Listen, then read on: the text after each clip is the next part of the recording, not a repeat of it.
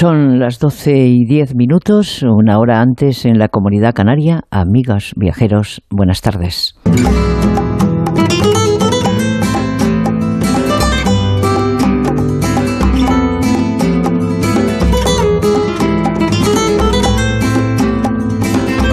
Bueno, como sé que todos ustedes, todos vosotros estáis muy bien informados, eh, sabréis que Bruselas va a prorrogar el uso del certificado COVID hasta el 30 de junio mm, de este año, eh, de momento.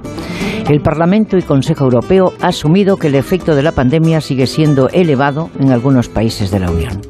Y está claro, y nos parece muy juicioso y muy responsable que quieran permitir que los países puedan recurrir de manera voluntaria, si lo desean, a la aplicación de este, este mecanismo. Pero, bueno, eh, proteger eh, a los ciudadanos en cualquier lugar del mundo debería de ser prioridad. Una decisión que, sin embargo, estará sujeta a revisión a finales de año. ¿eh? Seguimos. Mientras tanto, recuerdan que los países deben evitar la introducción de restricciones a la movilidad. De producirse, deberán ser en caso de necesidad absoluta, ilimitadas y proporcionales, algo que demuestre el temor a nuevas restricciones eh, por el fin del pasaporte COVID. De ahí esa decisión. España, por su parte, dice adiós al pasaporte COVID.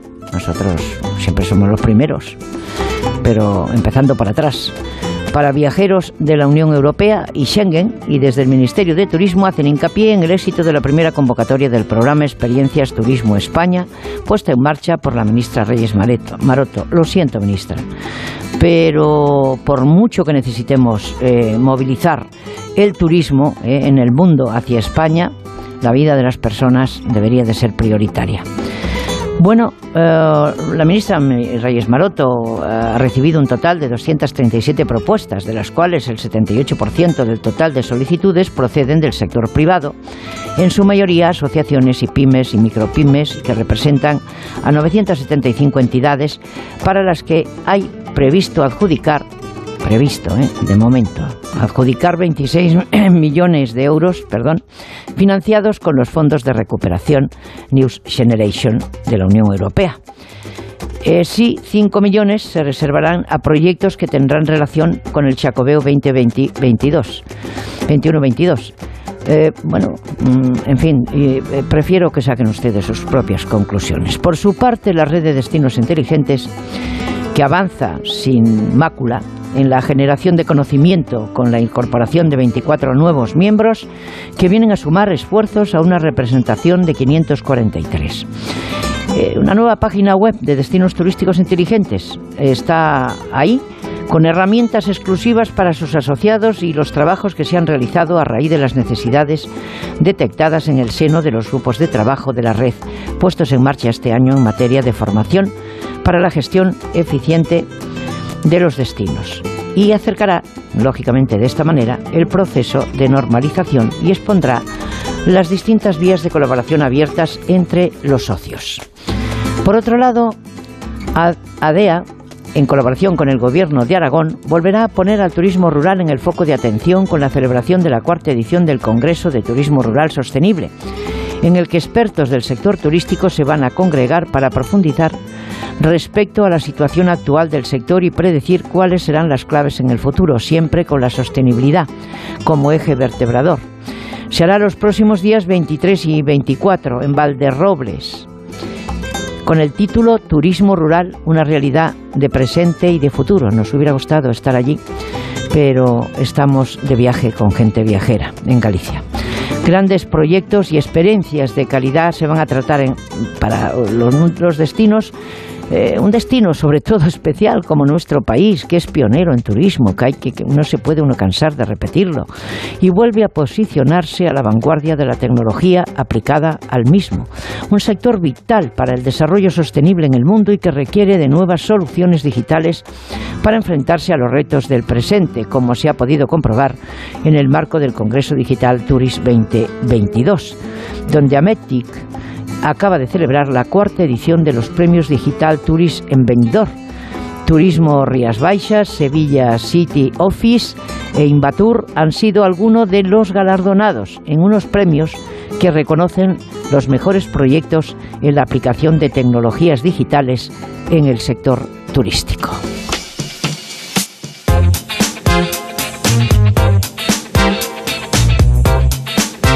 Vamos a ver las cosas que les vamos a contar hoy. Desde primera hora em, sigue Mariano López contándonos, y por mucho, espero que por mucho más tiempo, nos va a traer las noticias de actualidad turística mm, del mundo. Y vamos a hablar con la directora de Turismo de Galicia, Nava Castro, acerca de todas las novedades de ese gran festival del Chacobeo o Son do Camiño. Los festivales eh, están en auge en toda España. De la mano de Enrique Domínguez Uceta vamos a viajar hasta el pico de Jungfrau en Suiza y con Eva Miquel vamos a hacer un repaso de la actualidad náutica. En la segunda hora, Fermín Bocos nos va a descubrir alguno de esos exploradores, en este caso un periodista británico, Henry Morton Stanley, eh, aquellos que viajaban sin billete de vuelta y que no eran tan complicados y que no remaban al son que alguien les demandaba ¿eh? sino que tenían opinión propia y la defendían con la vida, incluso si fuera falta. Eh, muchos de ellos se la han dejado allá. De ahí el título de este espacio, Sin billete de vuelta. Y Manuel Charlón nos va a llevar hasta la cita de referencia para el mundo de las artes visuales de las exposiciones Foto España 2022, eh, que es una cita importante de fotografía. Así que si os apetece, hasta las 2 de la tarde, la una en Canarias, vamos a estar aquí, gracias a nuestros compañeros en la redacción eh, Julia Trullá, eh, Lorena Pérez Mansillas y Víctor Herranz. Redacción y producción de un programa que realizan técnicamente Fran Villar desde Barcelona, Nacho Arias y Sergio García desde los estudios centrales en Madrid. No podemos olvidar que hoy es un día importante de informativos, ya que, lógicamente, los andaluces van, que tienen que ir a votar todos, pues van a elegir a quién les va a seguir gobernando o a quién les va a gobernar. En nombre de todos los que, los que hacemos gente viajera, los saludos cordiales de Esther En Onda Cero, gente viajera. La vuelta al mundo en cuatro horas cada fin de semana.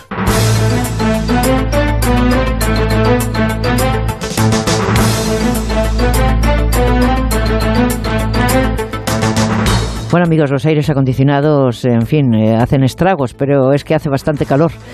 Amigos viajeros, es tiempo de repasar las informaciones que les anunciaba, turísticas más importantes de una semana en la que la Junta de Accionistas de Melia Hotels International, el consejero delegado y vicepresidente ejecutivo de la compañía, Gabriel Escarrer, anunciaron a los accionistas que este año 2022 que Meliá superará los 400 millones de euros de resultado bruto. Mariano López. Estas son buenas noticias. Buenas tardes. Buenas noticias. Buenas tardes, Esther. Las previsiones del grupo hotelero para el verano apuntan a un verano récord en el segmento vacacional, a la que seguirá la consolidación de la recuperación del sector urbano en el cuarto trimestre del año. Señor Escarrer explicó en la Junta las grandes líneas de la hoja de ruta de Meliá para los próximos años, que deben conducir al grupo a ser una empresa más grande, más rentable, más digital y sostenible que en el año 20 en el, para el año 2024.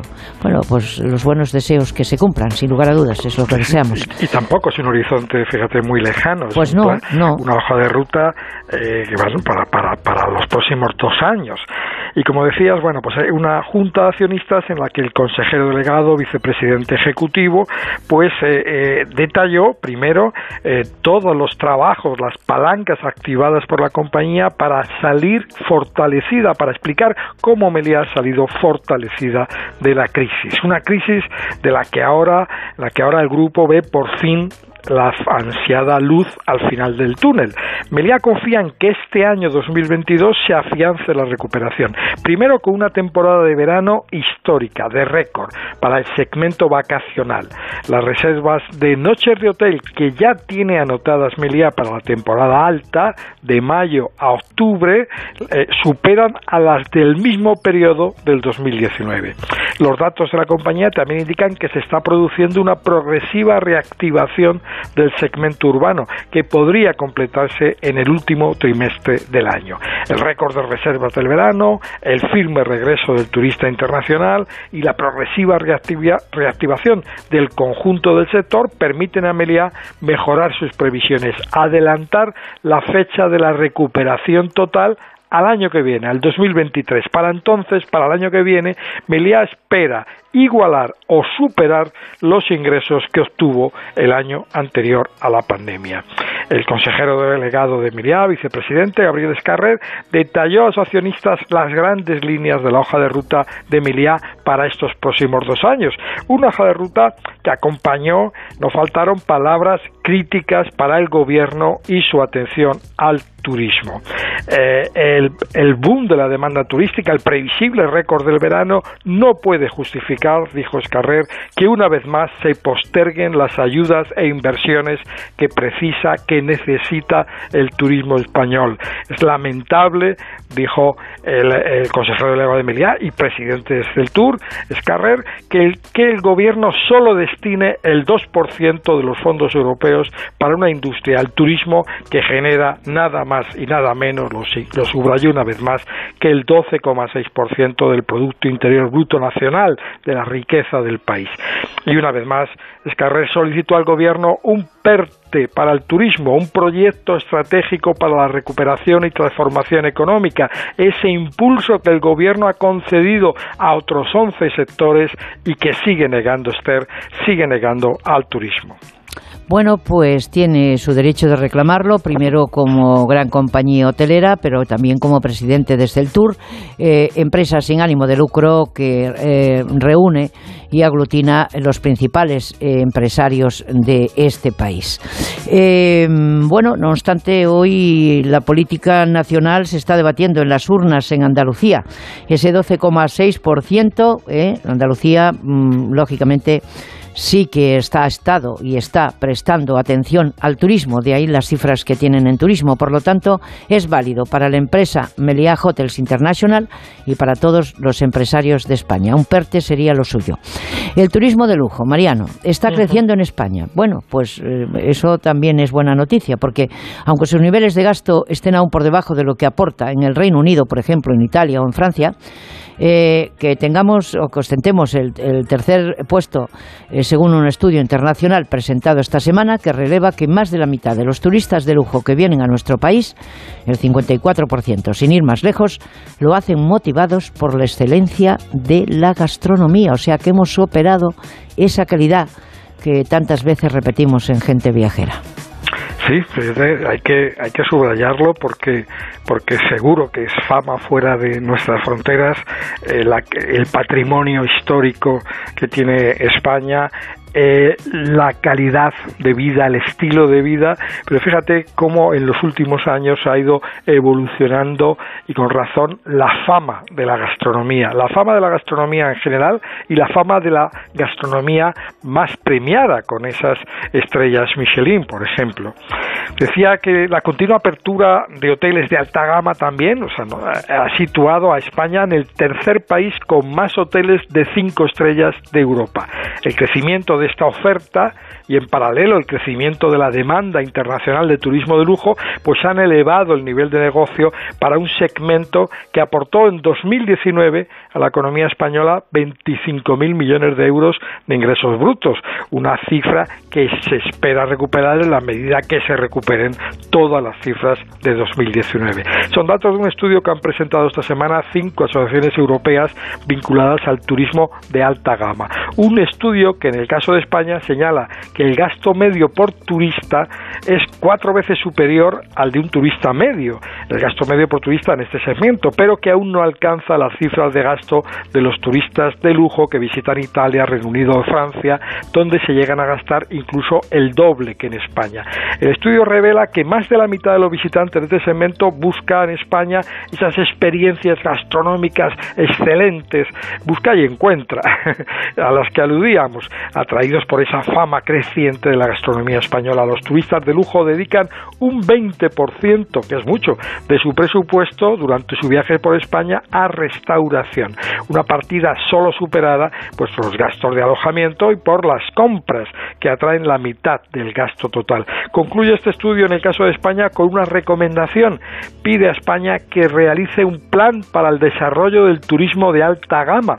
Los datos indican que el turismo de lujo puede triplicar sus ingresos en España siempre que España atienda este mercado con un plan estratégico que mire con especial atención a este tipo de turistas y a los mercados de origen y que mire lejos, que sea un plan para los próximos 10 años, Esther. Bueno, pues ya lo saben ustedes, un 4% más que el resto de los turistas eh, que nos visitan, visita ese segmento de lujo eh, que están esperando, lógicamente, que se reafirme y que regrese a todos esas, eh, esos hoteles maravillosos que tenemos en este país, de 5 y de 4 estrellas, que al fin y al cabo, amigos, pues son el 12,6% del PIB en este país. Bueno, las reservas hoteleras mundiales, Mariano, para los meses del próximo verano están a la par por encima de las registradas en el 19. Eh, por lo tanto, hemos estado midiendo ahí, estos son datos de la multinacional Amadeus. En España las reservas se encuentran al 80% de los niveles prepandemia con tendencia al alza, pero la Secretaría de Estado de Turismo ya se avisa, con una posible reducción del ritmo previsto de la llegada debido a los efectos de la inflación. Pues sí, no siempre son hay claroscuros. Pero bueno, el dato, el dato primero eh, y el dato eh, donde poníamos el foco es que las reservas hoteleras internacionales ya están por encima de las registradas en las mismas fechas antes de la pandemia. Eso no solamente es positivo, podríamos decir, para todo el mundo, sino que también para España el que la recuperación sea global. Turismo es un fenómeno, al fin y al cabo, eso global, como hemos comprobado durante la pandemia. Según los datos de la multinacional Amadeus, las reservas consiguieron alcanzar ya el mismo nivel de 2019 el pasado mes de marzo. Lo superaron ligeramente en abril y concluyeron el mes pasado mayo tres puntos por encima. Eh, en Estados Unidos la cifra de reservas ya suma más de un 3%, un 7% más que en 2019 y en otros países como Canadá un 8% más. Los analistas de Amadeus estiman que este crecimiento va a cobrar un mayor ritmo, o sea que se va a acelerar durante el verano, porque dicen existe una gran demanda embolsada, pero que aún no se puede cifrar, no se puede decir si, si, si, la, si las cifras de reservas van a estar un 5, un 7, un 15% en este verano por encima de las 19. ¿Por qué? Porque a diferencia de lo que ocurrió aquel año, en este 2022 la mayoría de los viajes se están reservando con muy poca antelación, con solo una semana como máximo, de modo que los hoteleros y los destinos deben estar preparados para un posible aluvión que estiman se puede disparar los últimos días. En España, el secretario de Estado de Turismo, Fernando Valdés, ha asegurado esta semana que los niveles de reservas, como decías, para el verano están ya al 80%. En algunos destinos están por encima, claramente. Se espera un verano récord, pero con dudas generadas, sobre todo por la inflación. Habrá que ver, ha dicho Valdés, si la demanda acepta el incremento de precios y cómo le afectan estos precios luego a su capacidad de gasto. Es decir, vamos a ver si esta subida de los precios retrae las cifras de llegada y luego a los que vengan si esa subida de los precios puede retraer su capacidad de gasto. Una preocupación que comparten las asociaciones hoteleras como OSBEC o la CEAC, que temen que al alza de los precios se puedan sumar este verano los problemas laborales y de funcionamiento que amenazan algunas aerolíneas líneas y aeropuertos europeos y terminen frenando en alguna medida el deseado, necesario récord del verano, el primero después de dos años de parálisis, Esther. Bueno, pues las previsiones del Consejo Mundial de Viajes y Turismo apuntan que la contribución del sector del PIB podría alcanzar más de 364.000 millones de euros en el próximo año, una cifra muy por encima de los 355.300 que aportó en el 2019. Así que tengamos esperanza, que es la palabra de moda de este año, donde unos dicen que vamos adelante y otros dicen que, bueno, ya hablaremos para el 23 o el 24 vamos a, confiar, como tú dices. Confianza es una de las llaves de la economía y, va asociada a la palabra esperanza, claro. Bueno, pues hasta la próxima semana. Mariana López, feliz semana. Feliz semana, Esther. Gracias.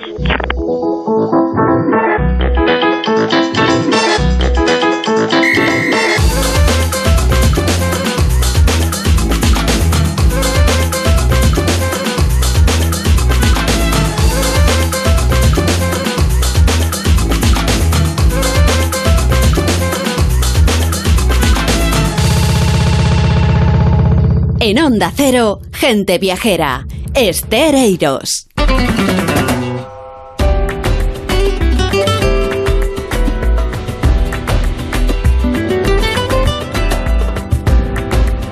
Bueno amigos, eh, la música de Andalucía suena porque Andalucía se mueve. Andalucía parece ser que eh, responde a las expectativas no absteniéndose a ir a las urnas. Así que esa es una buena noticia. Si quieres dejar una nota de voz, el número de WhatsApp de Gente Viajera es 699 464 666.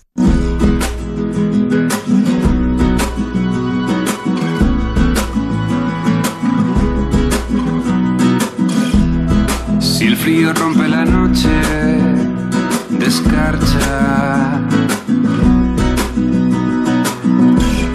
El hielo hará crecer la herida, más sabia, más sabia. Bueno, si ustedes le dan solapan el mapa de España, eh, acaban juntando Andalucía y Galicia. Por lo tanto, Andalucía está de elecciones, eh, que terminen y que lleguen a buen puerto, y Galicia hace una clara invitación a purificar nuestra alma, alejarnos de la vida cotidiana, a sumergirnos en un mundo de misterio, pero sobre todo de paz. No me digan que no es bonita esta campaña. Llegan los santuarios eh, mágicos. Víctor Herranz, buenas tardes. Muy buenas tardes, Esther. E imaginad una tierra en la que las aguas de las fuentes son milagrosas, donde las jóvenes acuden a las olas del mar para tener descendencia, en la que las piedras tienen el poder de sanar y donde el sol nace y muere cada día en su mar. Bueno, imaginar por imaginar, podemos imaginar una tierra en la que en sus más remotos orígenes sus pobladores percibían algo mágico y especial, donde el perfume de las plantas sanadores y el incienso se mezclan en un aura diferente. Y si somos de imaginar todo esto, somos de recorrer los santuarios mágicos de Galicia, templos situados en enclaves únicos donde peculiares ritos religiosos se mezclaban con las antiguas leyendas paganas. Acérquense a los templos de Galicia y pidan tres deseos en la ruta del Santo Andrés de Teixido y otros santuarios del norte de Galicia. Hagan un recorrido por los lugares más santos de la Costa da Morte. Recorran las mismas aguas por las que el cuerpo del apóstol Santiago llegó a Galicia y descubran lugares verdaderamente mágicos, tanto por su privilegiada situación como por los ritos que los envuelven. Una Galicia mágica y diferente. Y tienen toda la información de esta Galicia en el 981-900-643 o en la web de Turismo de Galicia www.turismo.gal. 981-900-643 o en www.turismo.gal.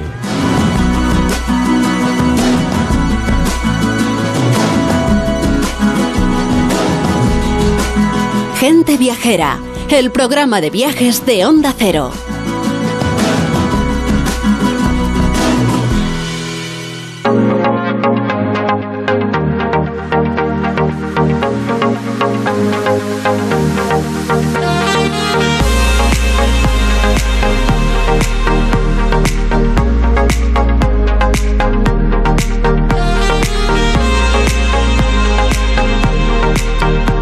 Bueno, pues eh, es noticia. Alemania no deja de promocionar aquellos lugares eh, que tiene nuestro país y, bueno, a viceversa. Los alemanes nos visitan, los alemanes nos eh, vienen a ver y nosotros vamos a verlo.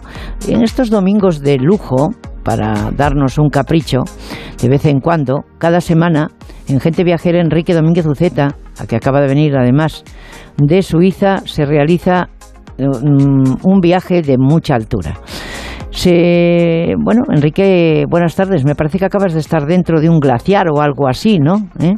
Pues sí, hola Esther, buenas tardes. He estado sobre un glaciar y dentro de un glaciar en las montañas suizas, en la región de Jungfrau, en la zona central de Suiza, en uno de los sitios, pues yo creo que míticos del alpinismo mundial, como es una montaña, el Eiger, que conocen bien todos los aficionados al montañismo. Esos paisajes suizos de tarjeta postal, eh, pues existen, son reales y no solamente cuando nieva. Yo Mm. creo que ahora en verano son todavía más bonitos, con los prados verdes cubiertos de flores, con las vacas pastando al aire libre para que su leche produzca esos maravillosos eh, quesos que solamente se producen durante el verano.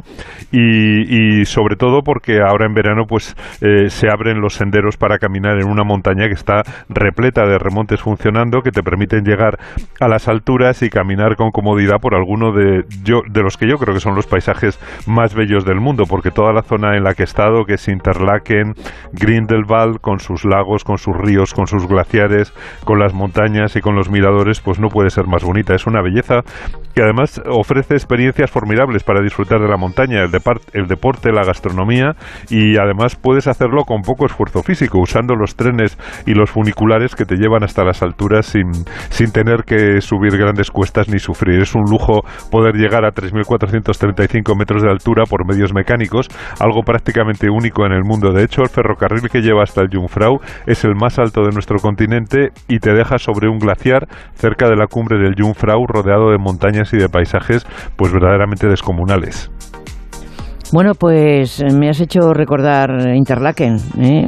Claro. Eh, Interlaken, que, que verdaderamente la tengo en uno de mis mejores eh, viajes, lógicamente, y esos paisajes que tú estás contando eh, pues eh, son así, ¿eh? son, son paisajes de, ensueño y de película.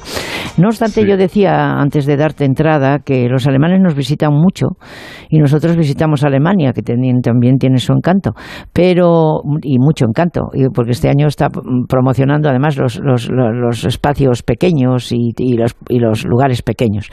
Pero no sé yo, tengo que mirarlo, a ver qué cifra tenemos de suizos que nos visitan y a ver si nosotros, a partir de hoy, y como Enrique acaba de regresar, pues también conocemos un poquito más Suiza, que no solamente es para ricos. Pues sí, efectivamente, y sobre todo yo creo que mm, eh, es, es, un poquito más caro seguramente eh, cuando vamos a las estaciones de esquí de invierno que realmente pues son las más selectas del mundo, pero yo creo que ahora en verano está todo muchísimo más, más abierto y, y no solamente los precios son más asequibles, sino que los paisajes también son mucho más accesibles. Eh, para ir hasta allí, bueno, Interlaken la verdad es que es una preciosidad porque es un pueblecito que está situado justamente entre dos lagos absolutamente maravillosos y que es donde prácticamente empezó el, turismo en, en, Suiza, el de, el de ir hasta las montañas, que eran sitios naturalmente antes muy inhóspitos y ahora pues puedes llegar eh, con esos medios mecánicos y con el tren con mucha facilidad. Pero bueno, si queremos descubrir aquello, lo primero que tenemos que hacer es volar hasta Suiza. Hay estupendos vuelos a Zurich eh, con Iberia desde Madrid que te llevan en poco más de dos horas, cómodamente, con buen servicio a bordo, como nos tiene acostumbrados Iberia. Eh, puedes ir por la mañana sin madrugar mucho, pero te permite aprovechar ya el primer día.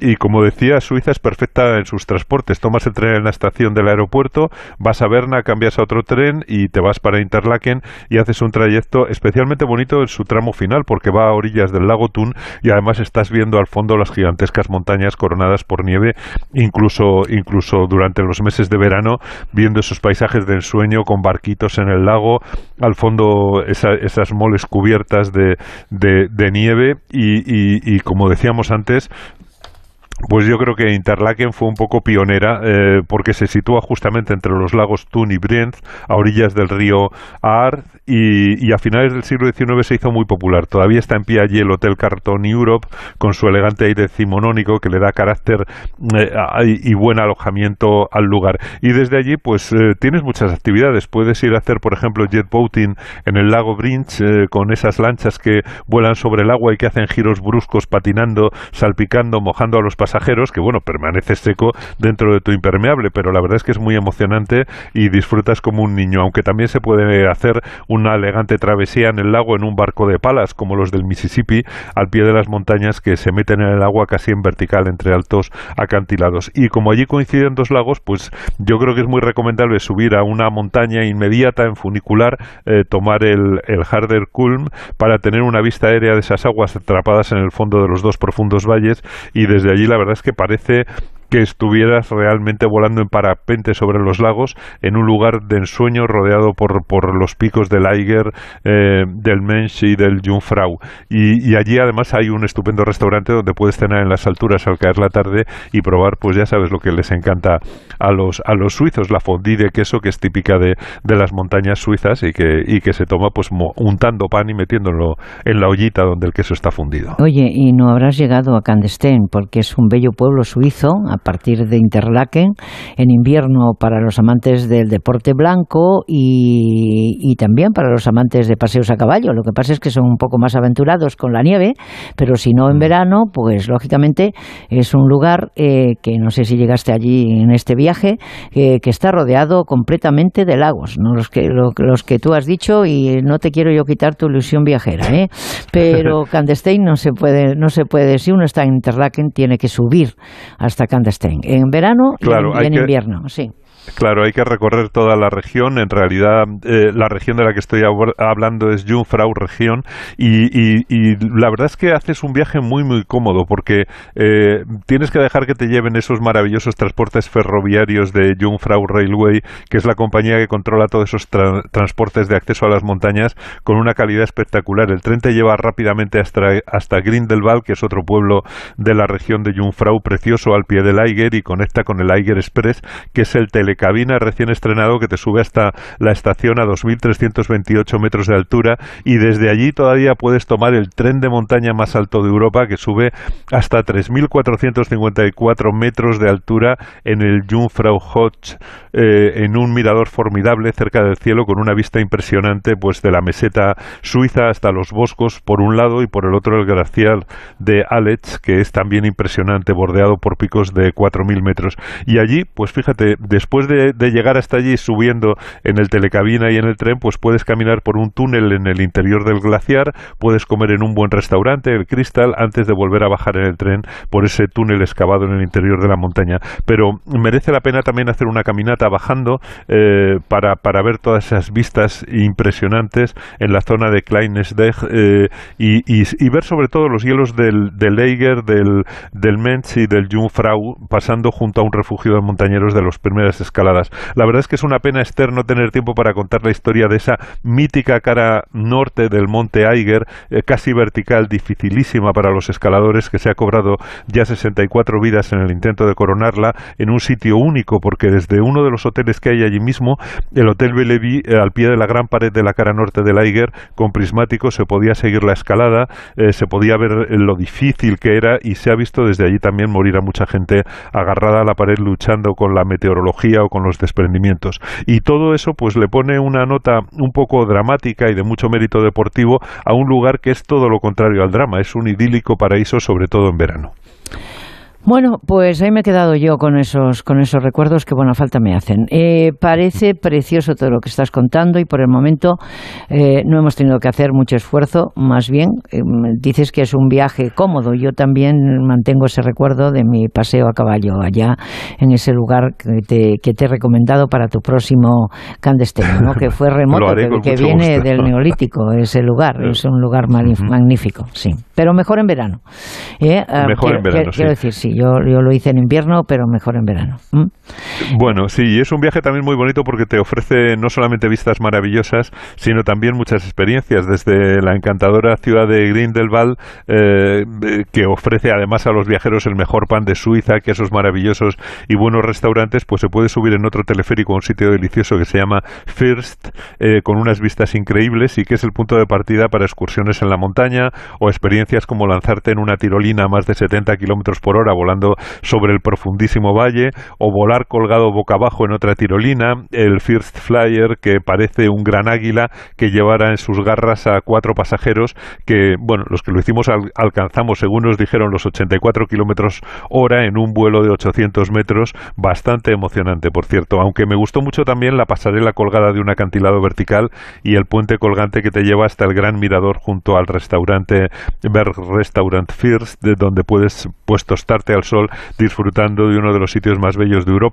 antes de apuntarte a bajar al pueblo en bici de montaña o montado en vehículos sin motor, tan solo con frenos, eh, tomando curvas a través de los campos verdes y de las granjas donde pastan las vacas. Por cierto, en un silencio total, porque no hay tráfico de motores, solamente oyes los cencerros de las vacas y, bueno, sobre todo disfrutas de un ambiente limpio, prístino, esplendoroso, que como decíamos, pues tiene en el verano el mejor momento para disfrutar de esa naturaleza única del Jungfrau, en lo que llaman el de Europa, el lugar más alto de Europa eh, que ahora se puede visitar. Naturalmente el monte más alto está en los Urales, eh, desde luego miles de kilómetros más al este, en una zona a la que ahora no podemos llegar, pero sin duda alguna este corazón de Europa que supone el Jungfrau, la subida hasta, hasta esos miradores maravillosos sobre los glaciares, pues yo creo que es una experiencia que está al alcance de todos, sobre todo en los meses de verano, que allí no llegan a ser verano. Realmente hablamos de verano, pero es una fresca primavera sobre uno de los lugares seguramente pues más bellos de Europa.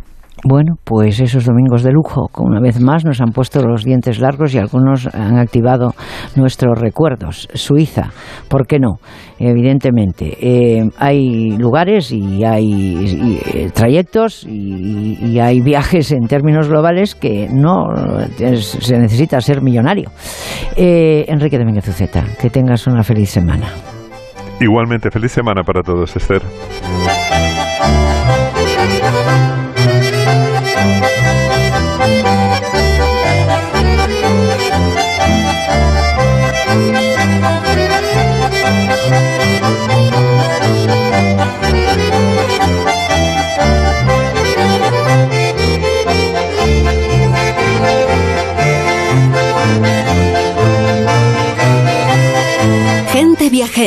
El programa de viajes de Onda Cero. Bueno, pues sí, volvemos con estos acordes Andalucía. Nos adentramos en Andalucía que recibe, se recibió cerca de un millón de pasajeros internacionales eh, en el pasado mes de mayo, que está aquí, ha estado aquí a la vuelta de la esquina, ¿no? 549% más que en el 2021, Víctor Herranz. Buenas tardes. Buenas tardes, Esther. Así es, desde enero Andalucía ya ha recibido más de 3.200.000 pasajeros internacionales, según los datos publicados esta semana por tu España a partir de los registros de AENA. Con estas cifras, Andalucía se sitúa entre las seis comunidades autónomas que más viajeros recibió en mayo, tras Islas Baleares, Comunidad de Madrid, Cataluña y seguida de Canarias y Comunidad Valenciana. Bueno, Jaén, por ejemplo, recupera sus cinco festivales en el mes de julio. Y lo hace con una nueva imagen y apoyándose en los festivales de Un Mar de Canciones, Blues Cazorla, Etnosur, Vértigo Estival e Imagina Funk. Según ha explicado el diputado de Promoción y Turismo Francisco Javier Lozano, se tratan de citas musicales importantes, distintas, complementarias y muy atractivas y que buscan mostrar lo mejor de la provincia. Y Renfe, por su parte, refuerza la oferta para viajar entre Andalucía, Pamplona, por San Fermín. Del 5 al 14 de julio, la oferta para acercarse a la capital navarra desde Málaga, Sevilla o Córdoba mediante enlace en Zaragoza o Madrid se ampliará con 2.790 plazas adicionales. Los billetes integrados para estos trenes incluyen los dos trayectos en un único billete, con un precio reducido y el enlace garantizado en Madrid o Zaragoza conceden 50.000 euros para la comarca de Guadix, Granada, como destino emergente. Es una buena noticia. Muy buena. El Grupo de Desarrollo Rural apoyará la promoción y comercialización de la comarca citana con actividades que promoverán los recursos diferenciales del territorio, además de la creación y consolidación de productos y de experiencias para los visitantes. Los cuatro proyectos están relacionados con el Guadix monumental, las cuevas y la promoción de recursos turísticos. Bueno, pues si ya nos has contado todo eso, te quiero que me cuentes también un tour virtual que mostrará a vista de pájaro los atractivos naturales y monumentales de Siles en el mismo Jaén. Así es, se trata de un megatour virtual que permite realizar un recorrido en 360 grados por todo el municipio. El viajero podrá moverse con total libertad, recorriendo las rutas, las rutas y senderos de la sierra y además visitar todos los monumentos de la villa. Esta nueva aplicación tecnológica trata de difundir e impulsar un turismo sostenible y de calidad que además revierta en la comarca. Bueno, hay quien piensa. Gracias, Víctor, por acercarnos a este espacio que se realiza con la colaboración de la Consejería de Turismo de la Junta de Andalucía y Fondos FEDER. Digo gracias porque, bueno, alguien dice que una, tirolina o llegar a un lugar, pues puede ser eh, eh, una oferta complementaria. Pero los jóvenes ahora, pues apuesta, apostáis por esto, ¿no? Por lo tanto, en fin, a disfrutar. está muy de moda todo el tema del turismo de aventura, tirolinas, barranquismo, kayak. Pues aquí estamos. Imagina dos personas iguales. La misma casa, la misma vida. Pero una disfruta las pequeñas alegrías cada día. La otra espera la gran alegría, la ideal, la perfecta. ¿Sabes qué decimos en Andalucía? Que las pequeñas alegrías no son pequeñas, son la alegría. Y también te lo digo yo, Antonio Banderas. Date una alegría. Ven Andalucía. Consejería de Turismo, Junta de Andalucía. ¿Y si digo que no? ¿Qué? ¿Y si no quiero? ¿Qué? ¿Y si no me apetece? ¿Qué? ¿Y si no voy? ¿Qué? ¿Y si no estoy? ¿Qué? ¿Y si no vuelvo? ¿Qué? ¿Y si no lo hago? ¿Qué? ¿Y si no puedo? ¿Qué? ¿Y si no? ¿Qué? ¿Qué? La adolescencia de tus hijos te pondrá a prueba. Descubre cómo disfrutarla. Entra en fat.es. Soy Carlos Alcaraz y me gusta vivir la vida como juego, disfrutando. Y créeme, para la vida no hay mejor lugar que mi hogar, la región de Murcia. ¿Y tú? ¿Juegas? Costa Cálida, región de Murcia. Te hace feliz. Tengo la memoria fatal, se me olvida todo. Si te falla la memoria, toma de Memory. De Memory con vitamina B5 contribuye al rendimiento intelectual. Y ahora para los más mayores, de Memory Senior de Pharma OTC. Imagina dos personas iguales. La misma casa, la misma vida. Pero una disfruta las pequeñas alegrías cada día. La otra espera la gran alegría, la ideal, la perfecta. ¿Sabes qué decimos en Andalucía? Que las pequeñas alegrías no son pequeñas, son la alegría. Y también te lo digo yo, Antonio Banderas. Date una alegría. Ven Andalucía. Consejería de Turismo, Junta de Andalucía. En Onda Cero, gente viajera. Estereiros.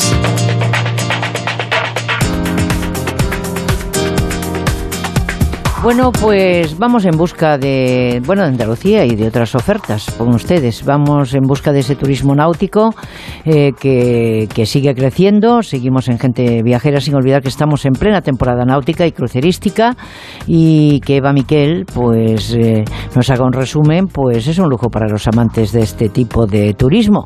Muy buenas tardes, Eva. Hola Esther, muy buenas tardes. Bueno, cuéntanos un poquito, porque creo que las iniciativas vinculadas al Camino de Santiago, a Vela, van en aumento cada año. Así es, así es, Esther. Y es que esta misma semana ha finalizado la travesía del Camino de Santiago a Vela del Sur.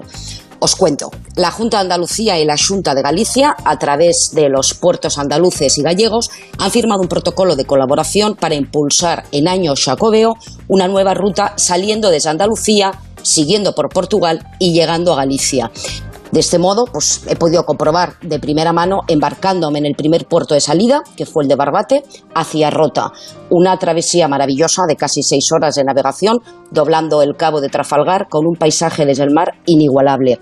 La travesía Esther, organizada por Asnagua y con veleros proporcionados por Sailwith en colaboración con ambas administraciones, prosiguió de Rota a Mazagón y de allí a Ayamonte, justo en la frontera con Portugal, donde se fueron sumando nuevos veleros con nuevos peregrinos hasta llegar a Galicia por el sur y finalizando la travesía en Portosín, donde desembarcaron los tripulantes de las ocho embarcaciones para seguir caminando hasta Santiago en su tramo portugués, recibiendo la credencial en cada uno de los puertos desde el 28 de mayo hasta el 13 de junio.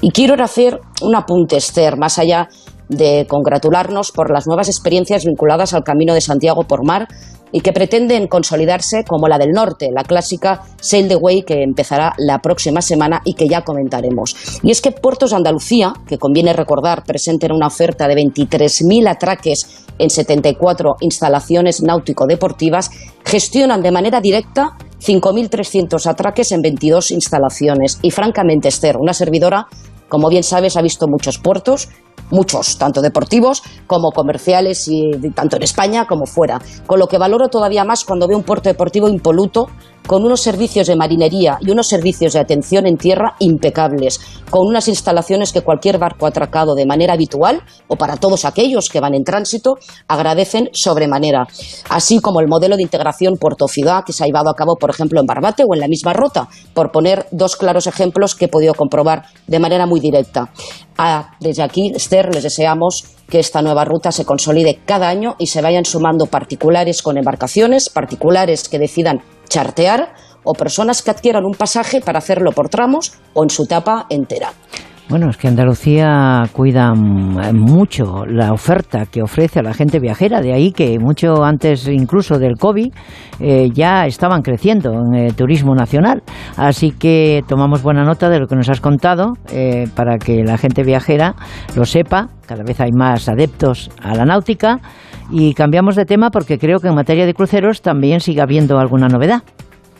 Pues sí, pues sí, Esther, porque este jueves pasado asistimos en Barcelona al bautismo con todos los honores del nuevo Costa Toscana, una nueva embarcación de Costa Cruceros, donde han apostado por un nuevo diseño, pues con todo tipo de ofertas de entretenimiento a bordo, 19 eh, bares, 11 restaurantes, 13 piscinas, cine, casino, parque acuático, zona wellness eh, ampliada y mejorada. Y en palabras de Luigi Stefanelli, para gente viajera, que es su director general, pues dejó clara la apuesta permanente por los puertos españoles y por el público español, donde debemos recordar somos el segundo mercado europeo.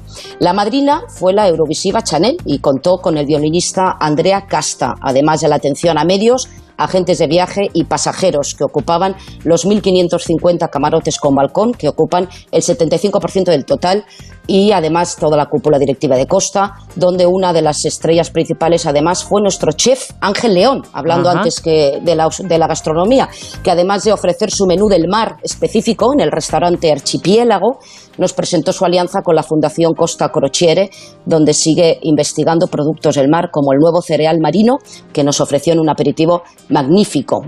En su ruta de Barcelona a Valencia, nos mostraron además su apuesta permanente por la sostenibilidad, dotado de motores con propulsión de gas natural licuado, sumándose a otros barcos ya de la compañía, así como el sistema de reciclaje de residuos, o cómo han logrado reducir en un 50% el desperdicio alimenticio, lo que ha permitido, a través de su, fundación, pues poder llevar a cabo iniciativas diversas y adquirir alimentos para personas necesitadas. Y acabamos, Esther, y lo hacemos cambiando de segmento. Y ya que habéis estado comentando el aumento del turismo del lujo, que es que, es así y desde luego está más que en alza.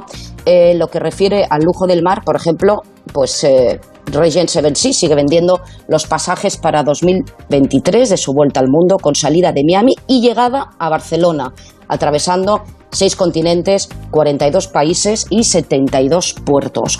Porque además, en el mar como en tierra, hay gustos para todos los paladares y para todos los bolsillos y disponemos de un abanico tan amplio que se adapta a todas las necesidades de cualquier persona que quiera tener una experiencia a bordo en cualquier momento de su vida. Pero Esther, hay una cosa que no me puedo resistir a comentar y es que mm, todos los que formamos parte de gente viajera, pues asistimos a foros de muy diverso eh, calibre de turismo y sinceramente eh, creo que ha llegado el momento en que cualquier foro de turismo por favor se dé cabida cada vez más al turismo náutico y al turismo de cruceros porque a veces olvidamos o olvidan, nosotros lo tenemos muy presente, que son más de 12 millones los cruceristas que tocan puertos españoles cada año y creo que es de vital importancia el, el impacto económico además que dejan en nuestro turismo, Esther. Bueno, pues yo estaba pensando que, bueno, que gente viajera ha recorrido los cinco continentes y, y si tenemos alguno más, porque ahora nos vamos a la Antártida para arriba y para abajo, eh, también, eh, también suma, ¿no? Por lo que veo, ¿no? Pues eh, suma todo, suma todo y además el impacto económico aquí suma todo, que aquí no vamos a hacer, eh, en fin, o sea, no vamos a mostrar preferencia por ninguno, porque aquí, eh, como dices, suma todo, todos son importantes, el impacto económico de todos ellos sigue siendo fundamental en nuestra, en nuestra economía, Esther, y España además cada vez presenta ofertas mucho más cuidadas, apostando por la excelencia y yo creo que debemos estar todas las administraciones, además eh, deben estar, ¿no? Pues eh, eh, unidas y apuntando hacia un mismo rumbo con el apoyo de toda la sociedad civil y todo tipo de organismos privados y públicos que quieren hacer del turismo, pues nuestra una de nuestras mejores marcas de España, Esther, al fin y al cabo. Al fin y al cabo, sin, sin, sin el cabo, o sea, sin el cabo porque verdaderamente eh, no podemos olvidar la importancia del turismo transversal eh, en los PIB y en el empleo, aunque algunos lo olvidan a la hora luego de decir, mira, tenemos mucha gente trabajando. Bueno, pues en fin, vamos a ver. y otro día, pues seguiremos hablando de todo el resto de las excelencias, porque ahora ya no hablamos de calidad porque la damos por hecho. Ah, así que nosotros vamos, nos vamos a, a, Madrid porque hoy hay mucho que contar de Andalucía, esa Andalucía que tanto nos gusta. Eh, Laura Gil eh, lo va a hacer, así que muchísima, Yolanda Viladecans, perdón, eh, lo va a hacer y, bueno, Eva Miquel volverá cuando tenga noticias para contarles y acercarles al mar o a la mar. Gracias, un abrazo.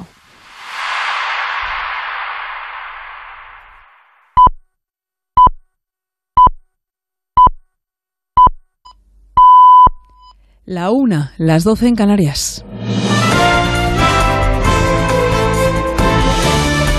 Noticias en Onda Cero. Buenas tardes. Elecciones andaluzas este domingo. Los candidatos piden votar con libertad, valentía e ilusión. Andalucía decide. Noticias fin de semana. Onda Cero. Son las palabras más repetidas en sus mensajes con llamamientos de los líderes políticos a la participación en esta jornada en la que se quiere huir de la abstención, proceso electoral que discurre con normalidad hasta este momento con ausencia de incidentes y con un dato de participación hasta las once y media de la mañana del 15,39% según ha informado el consejero de la presidencia de la Junta, Elías Bendodo. El próximo dato de participación se difundirá a las dos y media, mientras a esta hora continúan llegando electores para votar en los casi 4.000 colegios electorales repartidos por toda la comunidad andaluza.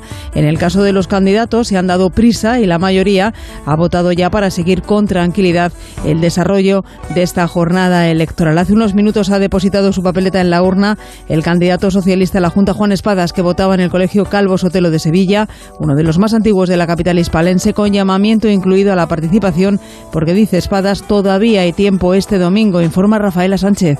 Ha sido el más tardío en votar, lo ha hecho acompañado de su mujer y arropado por una decena de militantes. Hoy es un día para llamar a la movilización, ha apuntado el líder de los socialistas andaluces que opta a la presidencia de la Junta. Hoy lo que toca no son mensajes, son sencillamente llamadas a, la importancia en democracia que tiene participar y que tiene decidir sobre aquellas políticas a las que, bueno, pues luego en tu día a día vas a necesitar que, que sean políticas efectivas y políticas que mejoren nuestro entorno. El candidato del PSOE pasará lo que queda del mediodía en familia para por la tarde desplazarse a la isla de la Cartuja, donde se encuentra el centro de operaciones socialista, el Hotel Barceló Renacimiento, que acogerá la noche electoral. Poco antes del mediodía.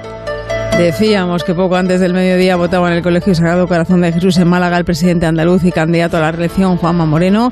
El líder popular ha apelado a votar en libertad y sin complejos para lograr una participación potente. Yo lo que apelo y lo que pido de una manera encarecida a todos los ciudadanos de Andalucía que voten. Tenemos hasta las 8 de la tarde. Este voto es muy importante. Que nadie decida tu voto, que nadie tiene que decidir el voto de los ciudadanos. El voto es libre y el voto se ejerce sin complejo, sin ningún tipo de complejo. La candidata de Adelante Andalucía, Teresa Rodríguez, acercaba esta mañana a votar al Instituto Caleta de la capital gaditana. Allí ha pedido a los ciudadanos que hagan hoy un hueco en sus planes de ocio para ejercer su derecho al voto. Cádiz, Jaime Álvarez. Teresa Rodríguez ha pedido a la ciudadanía que vote con valentía para que tome el control en estas elecciones. Que nadie se quede en casa, dice Rodríguez, que acuda a la playa, pero antes a votar se aprovechen los huecos entre bajada a la playa y bajada a la playa o ratito en la terraza y se vaya a depositar el voto en la urna y se haga pues yo creo que con dos valores que son fundamentales para enriquecer la democracia en nuestra tierra, que son la libertad y nosotros creemos que también la valentía. Es la tercera vez que se presenta Teresa Rodríguez a unas elecciones autonómicas, dice, lo hace más libre y sin presiones. Desde la ciudad de Algeciras, en la provincia de Cádiz, un punto geográfico tradicionalmente con baja participación, la candidata de la coalición de izquierdas por Andalucía, Inma Nieto, animaba también a sus vecinos a que este domingo den muestra de lo contrario. Sería, sería una noticia estupenda, pero probablemente no. Somos uno de los sitios donde efectivamente hay, hay fiesta. Pero bueno, se puede hacer el huequito, se puede venir primero a votar y luego ir a echar el, el domingo rociero. Esperemos que así sea. Ya digo que Algeciras también con esos índices de participación tan bajos, es una pena que no tenga una implicación electoral mayor. Quizá hoy sí la tenga. Onda Cero les está contando en directo el desarrollo de estos comicios que inevitablemente tendrán una lectura en clave nacional para los partidos que más se juegan en esta cita con las urnas, principalmente el Partido Popular, favorito en las encuestas, que aspira a ampliar su mayoría para gobernar en solitario si es posible, y el PSOE, que persigue recuperar el control de la Junta que perdió en 2018. Andalucía decide. Noticias fin de semana. Al margen de la jornada electoral, con otra mirada nos fijamos en otras noticias. Domingo con Laura Gil. El incendio de la Sierra de la Culebra en Zamora continúa activo pero sin llamas por la bajada de temperaturas durante la noche. Eso ha permitido el regreso a sus casas hoy de los vecinos de las poblaciones desalojadas, la reapertura de las carreteras cortadas al tráfico y también la vía férrea del AVE Madrid-Galicia. Mientras tanto, en Navarra el incendio sigue activo en Legarda con dos pueblos desalojados. El gobierno foral pide a la población que no ha sido desalojada que permanezca en sus casas, mientras la directora general de Interior, Amparo López, actualiza las zonas más afectadas. Nos está preocupando especialmente la Sierra de Valdorra y la zona de Arbiñániz. También hay un foco en San Cristóbal que como está cerca de la comarca de Pamplona y focos de población, vamos a derivar recursos. También en la Sierra de Codes eh, hay un foco activo. Tenemos muchos puntos muy dispersos y muy complicados, de gran envergadura. En Francia aumenta ligeramente la participación en la segunda vuelta de las elecciones legislativas. Una participación que ha rozado el 19% a las 12 horas de hoy, lo que supone un ligero aumento respecto al 18,4% que se había alcanzado a la misma hora el domingo pasado en la primera ronda, según ha informado hoy el Ministerio de Interior Galo. Vamos ya con la información deportiva. Regina Ruiz. Termina la carrera de Moto 2 en el Gran Premio de Alemania, enviado especial de la revista Motociclismo y de Onda Cero, Chechu Lázaro. Acaba de terminar ahora esta carrera de Moto 2 y doblete español, victoria autoritaria del piloto balear Augusto Fernández y segunda posición para el tiburón Pedro Acosta. Fermín Aldeguer ha sido quinto, Albert Arena sexto, Alonso López séptimo y Aaron Canet noveno. El líder del campeonato, Celestino Vietti, que se fue al suelo, sumó un cero y la clasificación se comprime. Augusto Fernández ya es tercero a 12 puntos del líder y Canet cuarto a 17 a partir de las dos el plato fuerte del, Gran Premio de Alemania, la carrera de MotoGP, recordamos, Peco Bañaya en la pole, seguido de Cuartararo Zarco y Alexis Pargaró, que saldrá cuarto. También en motor, a las 8, Gran Premio de Canadá de Fórmula 1 con Fernando Alonso y Carlos Sainz arrancando segundo y tercero respectivamente. Cuarto partido en la final de la Liga Andesa de Baloncesto entre el Real Madrid y el Barcelona a las 6. El equipo blanco está a una victoria de ser campeón de la ACB. Si gana el Barça, el quinto y último partido será el miércoles de vuelta en Barcelona. Además, Estudiantes y Girona juegan la final por el ascenso a la ACB a las 7 menos cuarto. Margasoles duda después de retirarse por lesión en las semifinales. En fútbol, partido de vuelta entre el Tenerife y el Girona por el ascenso a Primera División a las 9. Todo por resolver tras el empate a cero de la ida. Y en balonmano, final de la Champions, a partir de las 6, el Barcelona buscará revalidar su título de campeón de Europa frente al Kielce polaco. Recuerden que a partir de las 2 de la tarde, la una en Canarias, recopilamos toda la información electoral hasta ese momento para ofrecérsela en el informativo Noticias Fin de Semana que hacemos hoy desde Sevilla, epicentro de los comicios andaluces, junto al relato de otras noticias de este domingo. Hasta entonces siguen escuchando Gente Viajera. ¿Cómo quedará el mapa político de Andalucía? ¿Será fácil formar gobierno? ¿Se cumplirán las previsiones? Este domingo, todas las respuestas. Elecciones al Parlamento de Andalucía en Onda Cero. Información a lo largo de toda la jornada. Y a partir de las 8 de la tarde, especial Elecciones Andaluzas con Carlos Alsina. Los posibles escenarios, las reacciones políticas, conexión con todos los puntos de interés, un exhaustivo análisis con un amplio equipo de analistas que valorarán la nueva etapa que se abre y el nuevo mapa político en nuestro país. Este domingo a las 8 de la tarde, especial Elecciones Andaluzas con Carlos Alsina. Te mereces esta radio. Onda Cero, tu radio. ¿Qué harías con 100.000 euros? ¿Redescubrir el destino de tus sueños? Participa en el sorteo formando verbos con re con los envases de Aquarius. Descúbrelo en somosdeaquarius.es. Antes no podía ni moverme, que si la espalda, las rodillas. Desde que tomo Flexium soy otra. Flexium contiene manganeso que ayuda a mantener mis huesos y eso con los años se nota. Flexium de Pharma OTC. Entonces la alarma salta si alguien intenta entrar. Esto es un segundo piso, pero la terraza me da no sé qué. Nada, tranquila. Mira, con los sensores de puertas y ventanas podemos detectar vibraciones y golpes. Y así nos anticipamos. Y fíjate, con las cámaras podemos ver si pasa algo. Si hay un problema real, avisamos a la policía. Tú piensa que nosotros siempre estamos al otro lado. Este verano protege tu hogar frente a robos y ocupaciones con la alarma de Securitas Direct. Llama ahora al 900-272-272. En la Fundación A3 Media acercamos a niños y jóvenes el valor de la comunicación, acompañándolos en su desarrollo para que aprendan a comprender y gestionar correctamente la información que los rodea. Fundación A3 Media. Hagamos juntos una sociedad más crítica y libre. Digestiones pesadas. Toma Sistema Alfa. Sistema Alfa contiene aloe vera y vitamina C que regula el tránsito intestinal. Te sentirás mejor. Sistema Alfa. Consulta a tu farmacéutico o dietista. ¿Y si digo que no? ¿Qué? ¿Y si no quiero? ¿Qué? ¿Y si no me apetece? ¿Qué? ¿Y si no voy? ¿Qué? ¿Y si no estoy? ¿Qué? ¿Y si no vuelvo? ¿Qué? ¿Y si no lo hago? ¿Qué? ¿Y si no puedo? ¿Qué? ¿Y si no? ¿Qué? ¿Qué? La adolescencia de tus hijos te pondrá a prueba. Descubre cómo disfrutarla. Entra en fat.es. ¿Qué harías con 100.000 euros? ¿Retomar ese proyecto inacabado? Participa en el sorteo formando verbos con re con los envases de Aquarius. Descúbrelo en somosdeaquarius.es.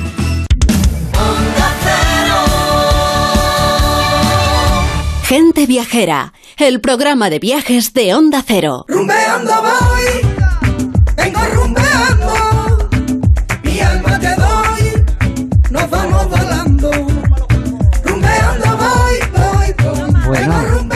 qué bonito es volar, ¿no? Pues aquí está Iberia invitándonos a hacerlo. ¿Todavía no has reservado tus vacaciones de verano? Pues entra en iberia.com y elige tu destino. Entre los 134 que ofrece la aerolínea. Capitales europeas, Caribe, Estados Unidos, América Latina.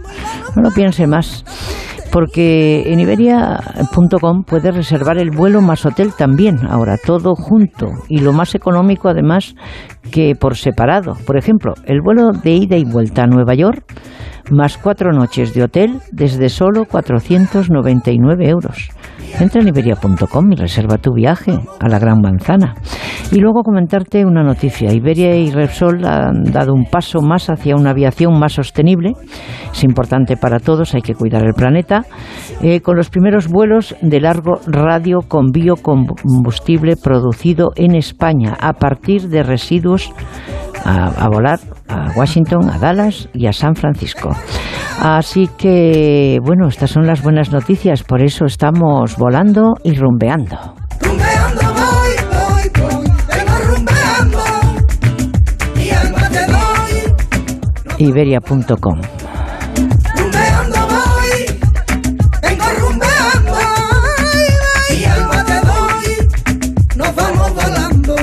En Onda Cero, Gente Viajera.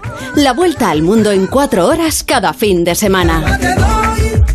Nos vamos volando.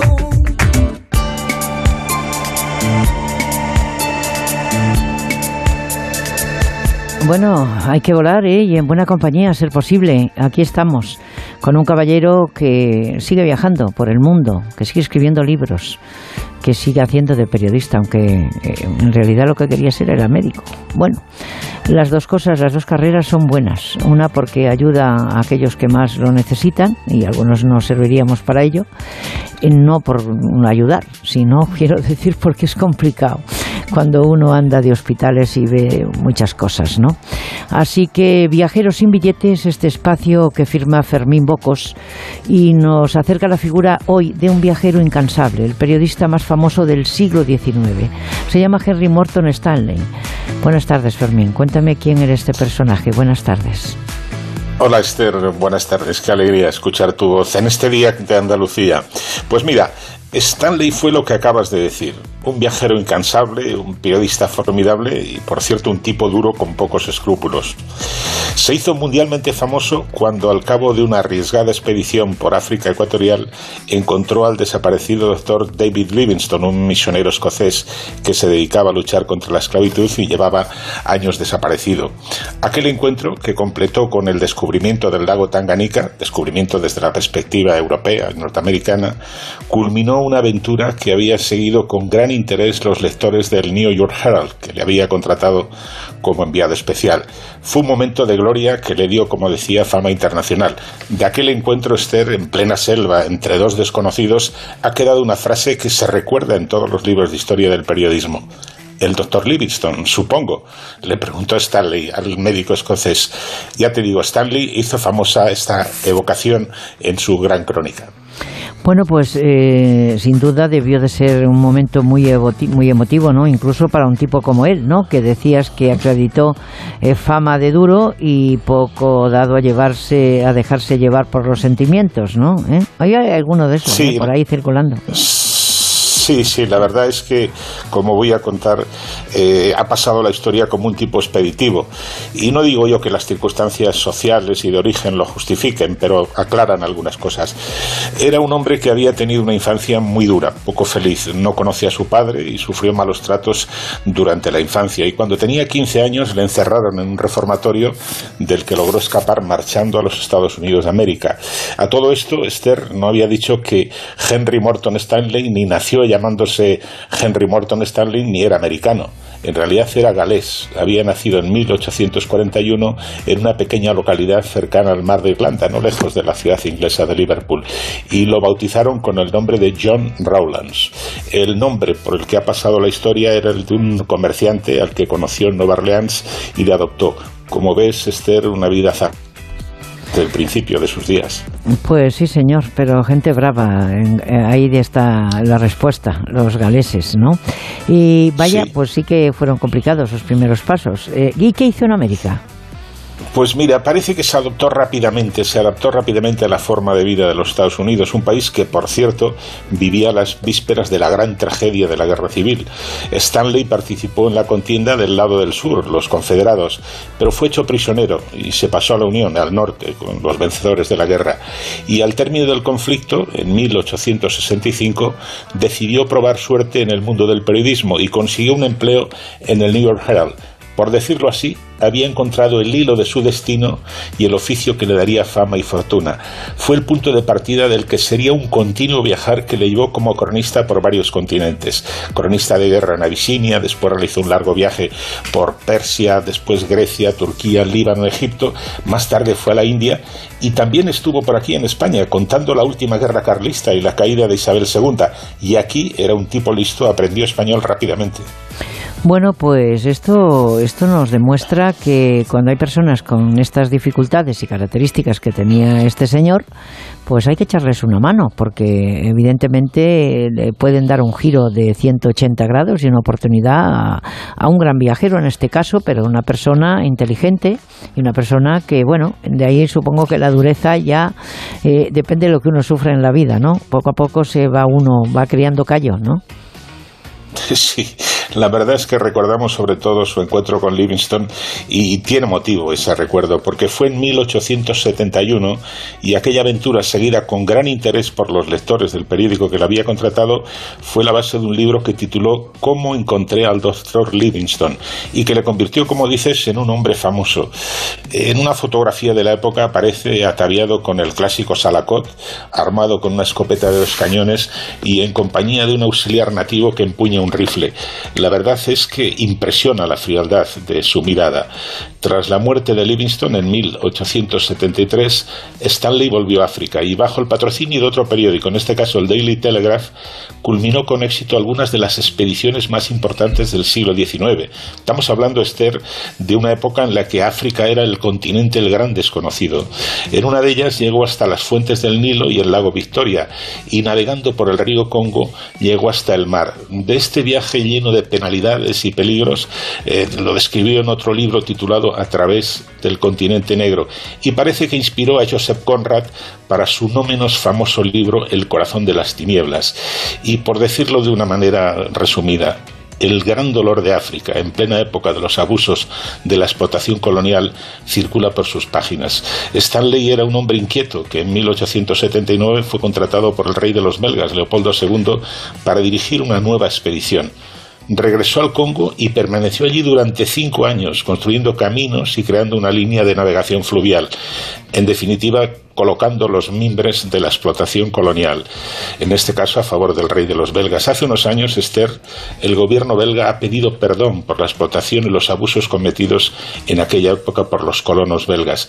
Cabe recordar y este es un dato que no todo el mundo recuerda, que durante años el inmenso país que conocemos con el nombre del Congo en nuestra juventud, por lo menos en la mía todavía se llamaba el Congo belga, fue propiedad personal del rey Leopoldo. Una historia terrible, Esther. Bueno, muy terrible, es un horror. Sí, me acuerdo perfectamente, mm, porque mm, somos de la, de la, el Congo belga? era el Congo belga, sí señor. De, la confrontación, la guerra civil, Mobutu, Moisés Sombe, eh, etcétera. Bueno, pues eh, de horrores también está cuajados esos grandes viajeros y en este caso no es que lo queramos justificar, pero desde luego. ¿Y qué hizo después entonces Fermín Stanley? ¿Cómo, cómo fueron sus últimos años? Con tanta bagaje, pues ¿no? Con tanto bagaje exactamente. Pues mira, como han venido haciendo los personajes famosos a lo largo de los últimos tiempos, aprovechó su popularidad para ganar dinero dando conferencias. Sin ir más lejos, hemos tenido la semana pasada, salvando todas las distancias, al expresidente Barack Obama en, en Málaga dando una conferencia, dos horas por medio millón de dólares. Pero en fin, esa es otra historia. Volviendo a Stalin viajó hasta Australia y a los Estados Unidos y a su regreso a Inglaterra recuperó la nacionalidad británica. Se casó, adoptó un niño y fue elegido miembro del Parlamento. Murió en 1904 a la edad de 63 años. Una vida corta, términos relativos, pero vivida al límite como genuino viajero de la estirpe de quienes viajan, como tenemos por costumbre decir, sin billete de vuelta, Esther. Pues sin billete de vuelta. Eh, precioso. Cada uno de ellos me parece más interesante. Bueno, bueno, podías agruparlos a todos en un libro, digo yo, ¿no? Porque la gente viajera, la gente viajera, yo misma te lo agradeceríamos mucho, ¿no? Porque bueno, hay muchos viajeros que de, época, ¿no? Lógicamente, a través de los siglos. Pero, pero quiero decir que eh, la selección eh, de todos estos, pues me parece súper interesantísima. Déjame que me ponga estupendo Esther evocando una famosa eh, frase de Julio César en los comentarios de las guerras de las Galias, te diga, cuando lleguemos a ese río y hablaremos de ese puente. Bueno, pues me parece bien, me parece bien, Fernando Bocos. Eh, una, sonrisa en la mañana eh, en un año difícil todavía, porque todavía no, no, hemos superado esos años con respecto a la recuperación del turismo y todo lo que circula por ahí por las calles cuando uno ve en algunas grandes ciudades que, que estaban en las listas principales mundiales, pues le oprimen a uno un poco el corazón. Vale, todo el mundo tiene derecho a viajar, eso que quede claro. Pero, pero verdaderamente hay que hacer las cosas y envolverlas y presentarlas de otra manera para que no, para que tengamos un variado perfil, ¿eh? digamos, de viajeros que económicamente lo necesita nuestro país. Bueno, me he ido a los cerros de Úbeda, pero bueno, no me he ido a Andalucía porque están de elecciones y yo no voto en Andalucía, pero si no iría. Es ¿eh? lo propio, es lo propio hablando de Uber. Eh, vale. pues un abrazo y feliz semana. Un saludo Gracias. para todos. Sin billete de vuelta, Fermín Bocos.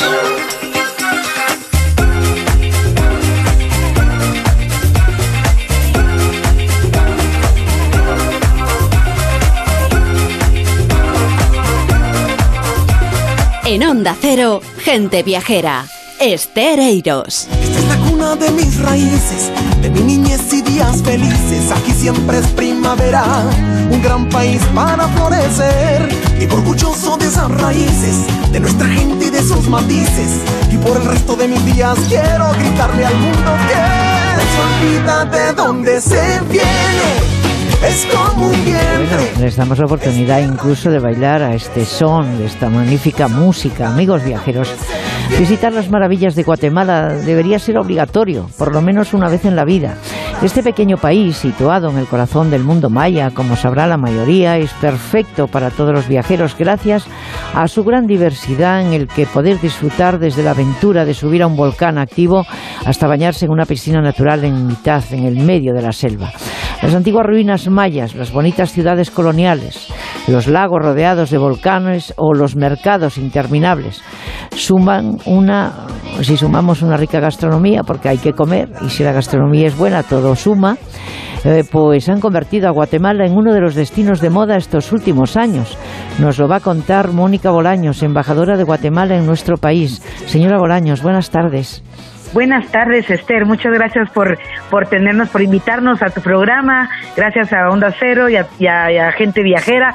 Y aquí estamos listos para poder eh, compartir con ustedes un poco más de nuestro lindo país. Bueno, pues para eso eh, la hemos citado, así que nos alegramos mucho que haya aceptado. Como decíamos, viajar a Guatemala, al espíritu del Centro América, es descubrir volcanes, también pirámides, es perderse en esos coloridos mercados indígenas. Y es que el Caribe nos ofrece sol, esas playas idílicas que no podemos eh, lógicamente obviar de manera mm, eh, porque tengamos otras cosas que ver, eh, esas playas de arena blanca y mucho relax y la costa del Pacífico, pues grandes olas para los que prefieren el surf y la aventura. O sea, en definitiva, la lista de atractivos de Guatemala es infinita, por ello es un destino cada vez más demandado por el viajero español. Cuénteme un poquito cómo nos estamos portando y, y dónde están esas perspectivas que tiene usted para su país. Muchas gracias, Esther. los españoles están portando muy bien. Nosotros, la verdad, y nosotros como guatemaltecos también nos portamos a la altura para recibirlos. Es una, es una, es una eh, grupo de, personas que llegan a buscar eh, el, colorido de nuestro país, a buscar espacios abiertos, a buscar eh, la aventura y, y, pues eso lo ofrecemos en nuestros, en nuestras diferentes regiones y con nuestros diferentes segmentos de turismo, turismo de cultura, ofrecemos un turismo de naturaleza, un turismo de aventura, un turismo deportivo, un turismo de voluntariado, de salud, de bodas, de lunas de miel, turismo gastronómico, como mencionaste. Así que nosotros tenemos de todo, ofrecemos de todo al viajero español, al viajero europeo, para que pueda disfrutar del país de la eterna primavera.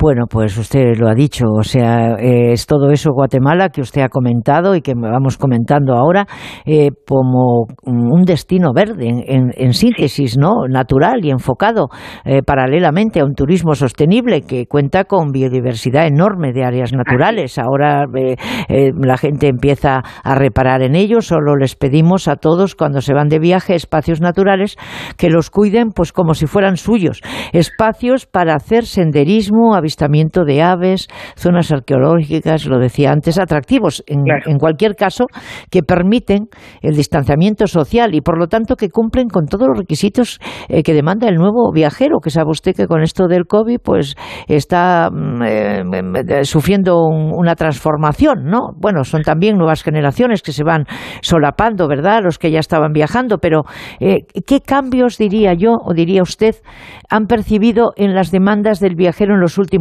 años y cómo se han adaptado a ellos. O sea, ¿qué es lo que más demanda el viajero que llega a, Guatemala?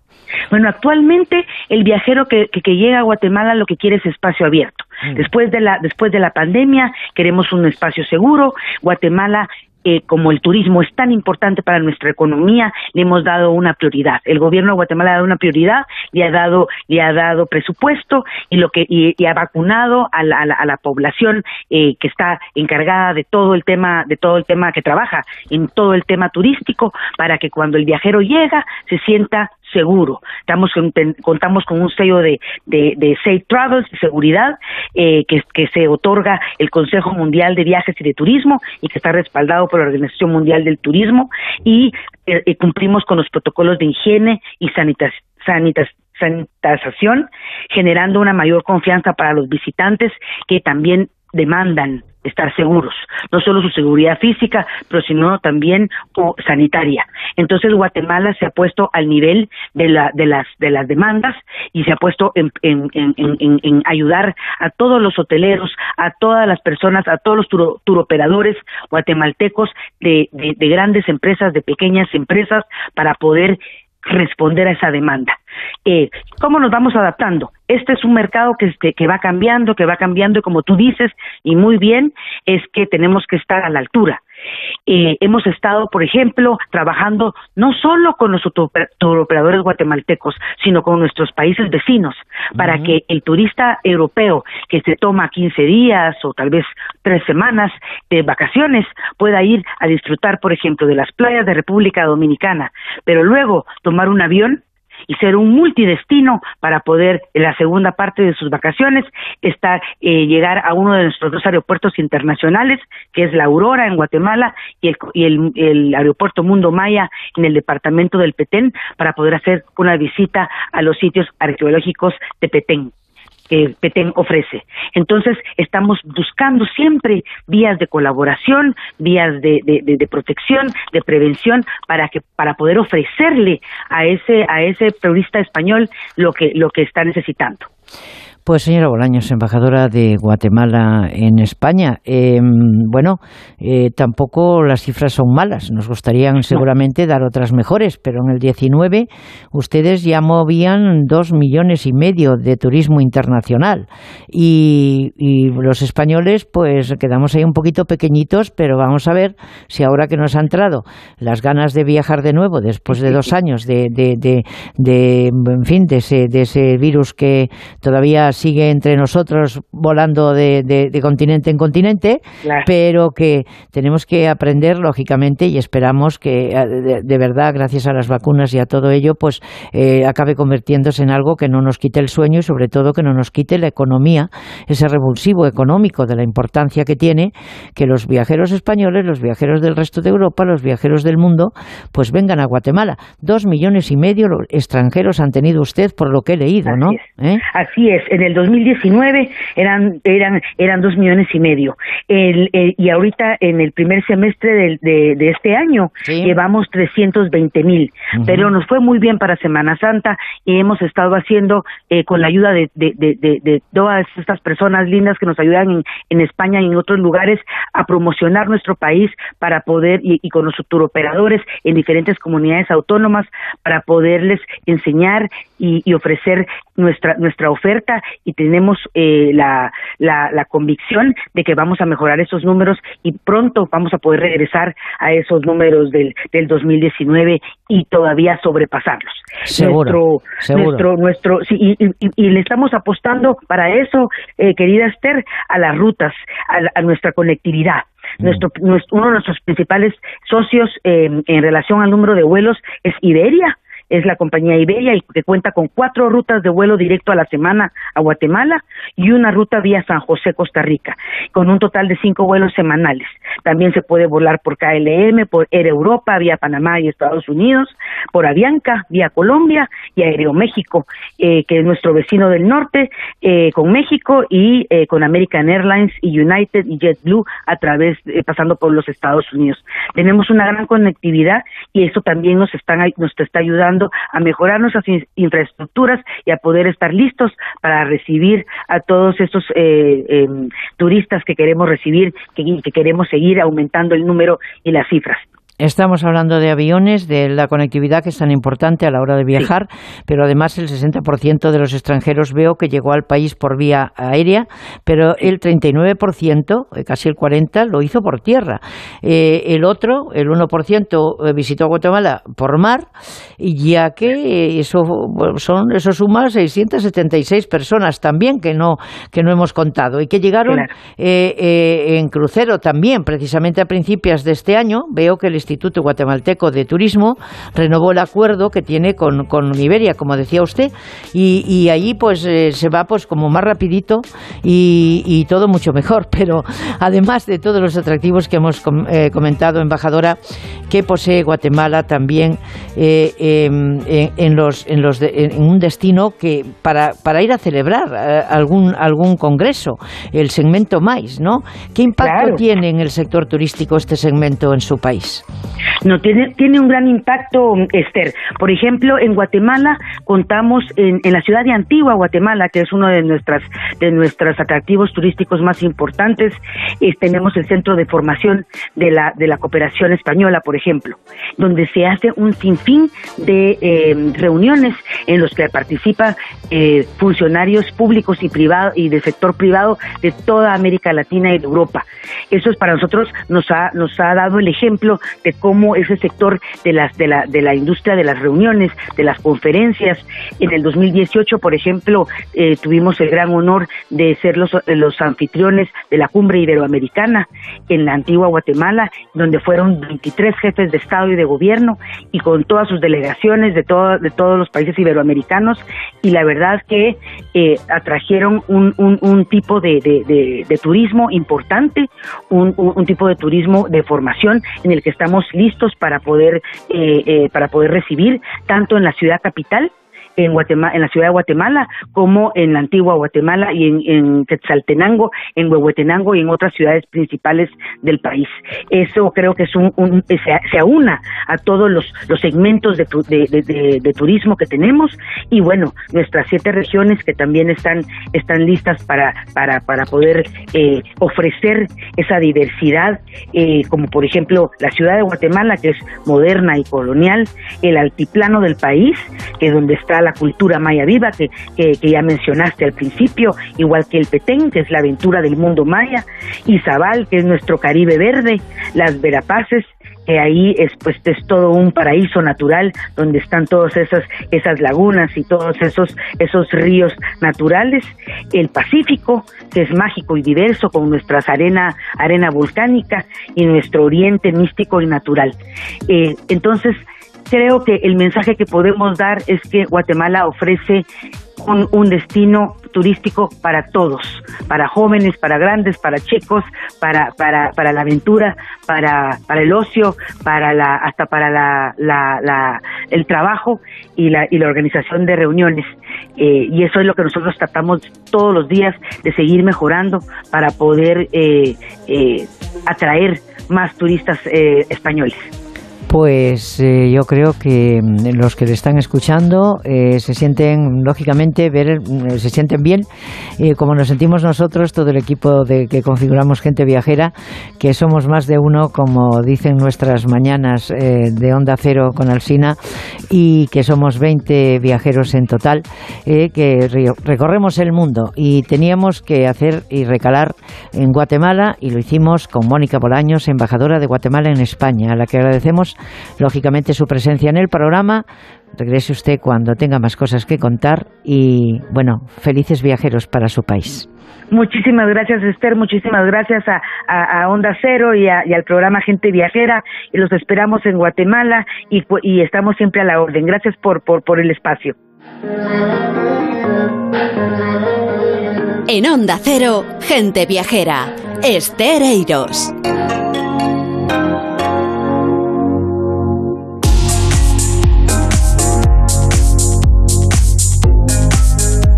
Bueno, las maravillas del mundo hay que fotografiarlas porque es una manera de volver a vivir esos viajes, ¿no?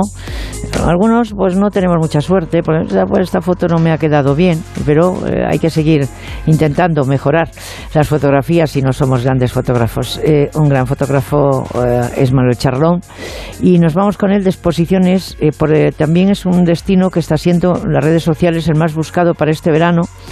él quiere hablar de Conil en Cádiz eh, pero quiere hablarnos también de Foto España, que es un referente, lógicamente, es el 25 aniversario, que nos recomiendas, Manuel Charlón, buenas tardes, y, que, podemos ver este año, ¿no? Pues mira, Esther, la verdad es que este año teníamos que hablar porque efectivamente es el 25 aniversario de Foto España y bueno, este festival nació el 16 de junio de 1998 y nació en Madrid, su primera edición, con un objetivo de dar a conocer a fotógrafos y, la fotografía a nivel artístico y cultural. Esto empezó, ya te digo, en el, en el 98 y han sido ya 4.000 fotógrafos los que han pasado por el festival y más de 1.800 exposiciones. Hoy ya se centra, no se centra solo en la capital, en Madrid, sino que ya se ha extendido a Cuenca, Santander, Valladolid, Valladolid, etcétera. Y este año, coincidiendo con el 25 aniversario, Esther, pues el Foto España daba un paso más y se extiende también a otros países del mundo. Es con esto te quiero decir que la fotografía nos hace que ver, tenemos que ver para aprender. Ah, ah, sí, señor, y fijarse mucho. Y aún de eso algunos no, no aprendemos tanto. ¿eh? Bueno, no podemos hablar de todos los. En fin, pero si nos haces un resumen exactamente de la importancia de lo que Pues ahí sí. se ha expuesto, pues ya Pues, quedamos mira, contentos. Son muchas exposiciones y yo lo que voy a dar es una pincelada, como tú bien has dicho. En la sala Picasso del Círculo de Bellas Artes nos podemos centrar en la fotografía documental, que es este año el, el eje de Foto España, la fotografía documental. Y empezamos en el siglo XX con veteranos como Robert Frank o Henri Cartier-Bresson. Eh, y hacemos un recorrido un poco por la fotografía y la historia documental que hacen los grandes fotógrafos de la Magnum y otras eh, agencias. En la sala Mafre de la Castellana tenemos un- dos muy interesantes, para mí me han encantado. Una del español Pérez Siquier, que falleció relativamente hace poco, y que nos traslada a la Almería, a esa Almería Esther que no había turismo, es decir, eh, eh, Si- Siquier fotografió esa Almería pura y linda, y otra que es la de Paolo Gasparini, que nos traslada en tiempos a La Habana, a La Habana de Alejo Carpentier y de la ciudad de las columnas. Estas dos exposiciones para mí de la Fundación MAFE nos, nos, nos resumen un poco lo que es Foto España. Pero como he dicho bien, hay muchísimas más y les a, la, gente viajera que quiera un poco indagar y qué exposiciones son las que más le interesan, yo les invito a que entren en www.phe.es que ahí tienen eh, es la página oficial de Foto España y ahí pueden ver todas las exposiciones y cuál elegir cuál. Tenemos hasta el 28 de de, de agosto para poder ver exposiciones y aprender, Esther, siempre aprender. Bueno, pues www.phe.es, ahí pueden elegir lo que quieren ver. Es muy interesante. Y ahora nos vamos a Conil porque a Manuel Charlón, si ha reparado en ello, pues es porque su cámara también ha reaccionado bien. Por lo tanto, cuénteme usted, caballero. Pues mira, con ello lo has dicho al principio, Esther, es que me puse el otro día a buscar a ver por qué, y de repente es el destino más buscado en Google para este verano. Es decir, Conil siempre, siempre destaca, pero es que no, no termina de, de- de- de- parece que no hay fondo. Es decir, la gente sigue investigando y sigue descubriendo Conil. Y como todos los destinos, Esther, yo me he centrado esta vez y de, para conocer un destino hay que, hay que llamar a los amigos. Y yo tengo la suerte, la gran suerte de tener dos buenos amigos, que creo que también tú les conoces, es eh, Ildefonso Olmedo del Mundo y Pepa de la revista Eteria, que se dedica también al turismo. Y les dije, oye, ya que yo también lo conozco, darme vosotros que sois de Conil unas pinceladas de un conil de foto. Dice, los dos han coincidido en muchas cosas, pero desde el madrugar hay que madrugar, bajar a la playa y la primera foto hacerla desde la playa con todo lo que es la vista de, de Conil y las Casas Blancas y la Torre Guzmán. Después nos recorreremos un poco el barrio de los pescadores, el barrio de las flores, que tiene muchísimo color, con las casas muy bonitas y las calles llenas que nos recuerdan un poco a Marruecos. Ahora subiremos a la Torre Guzmán para hacer una panorámica de los tejados a un lado y del mar a otro. Estoy dando fotos, una a una fotos. Visitaremos el edificio de la Chanca, que es un, edificio de estilo medieval que hoy es el Museo del Atún. Y sabes que el atún y Cádiz están unidos, pero por sangre. ¿eh? Mm. Y, y visitaremos también el puerto, el, el puerto y el cementerio de Anclas, que me llamó muchísimo la atención el día que estuve con mi amigo Ildefonso, porque es, ahí hay fotos tremendas, bonitas, muy Y barcas, de, bonitas y barcas de colores. y ¿no? barcas de colores que iremos, ya te digo, es, una foto muy bonita. Y después nos iremos al Colorado, pero no al Gran Cañón del Colorado, Esther. Nos iremos al Colorado, que es un barrio muy cerca de Conil, y nos recorreremos cinco kilómetros de Pinar para lle- llegar a la playa de Roche. Y terminaremos en la puesta de sol, que es una de las fotografías para mí más bonitas, en la Fuente del Gallo, con una silueta de las tres piedras y desde el nuevo mirador del puesto, que es un mirador que han hecho nuevo el Ayuntamiento de Conil, que a los amantes de los pájaros, que sabes que en este, este programa hay muchos amantes a, la- las aves, veremos cómo van y vienen todas las aves que van a África o vienen de África. Desde luego, mm, Esther, con estas pinceladas, eh, Conil eh, sabemos que está destacando mucho este año, pero que es que los que van repiten y es que además es el boca a boca.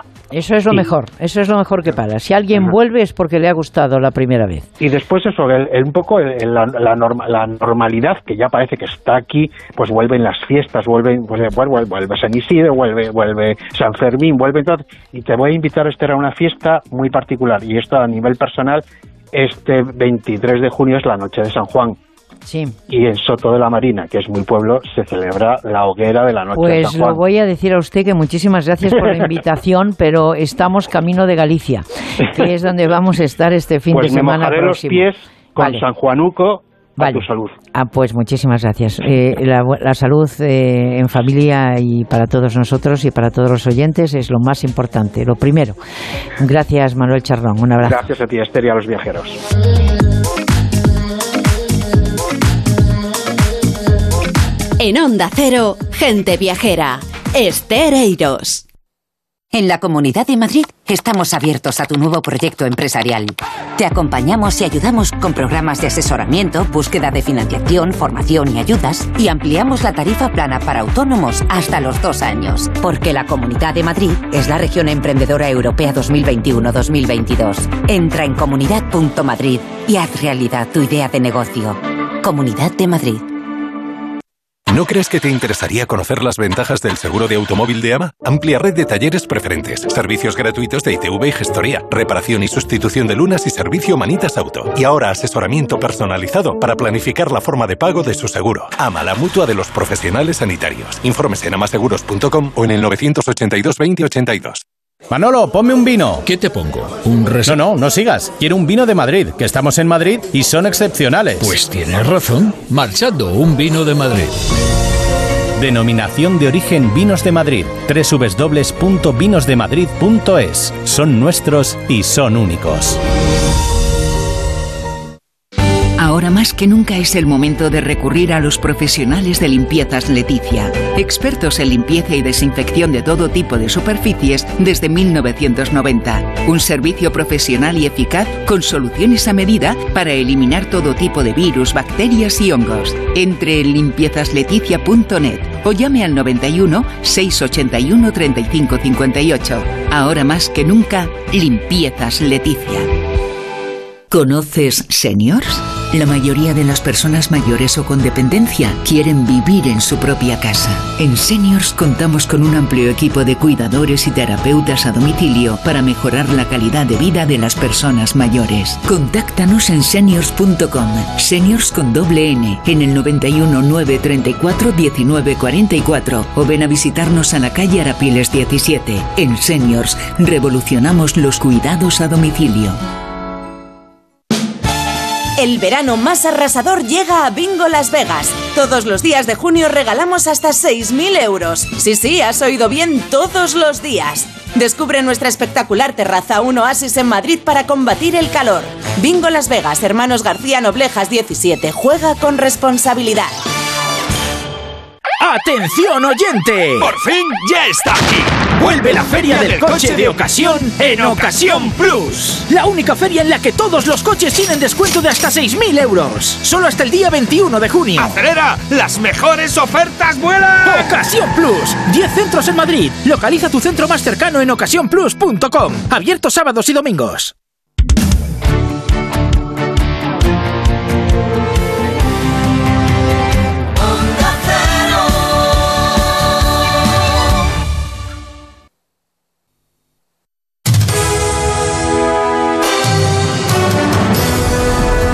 Gente Viajera, el programa de viajes de Onda Cero.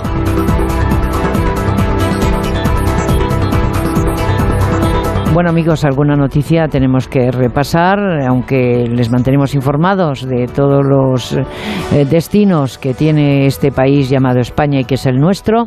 Es tiempo de acercarles a un par de ellas. Las reservas de viviendas turísticas en costa para agosto alcanzan el 80% y superan las del 2021. Eh, Víctor Herranz y Julia Trullá.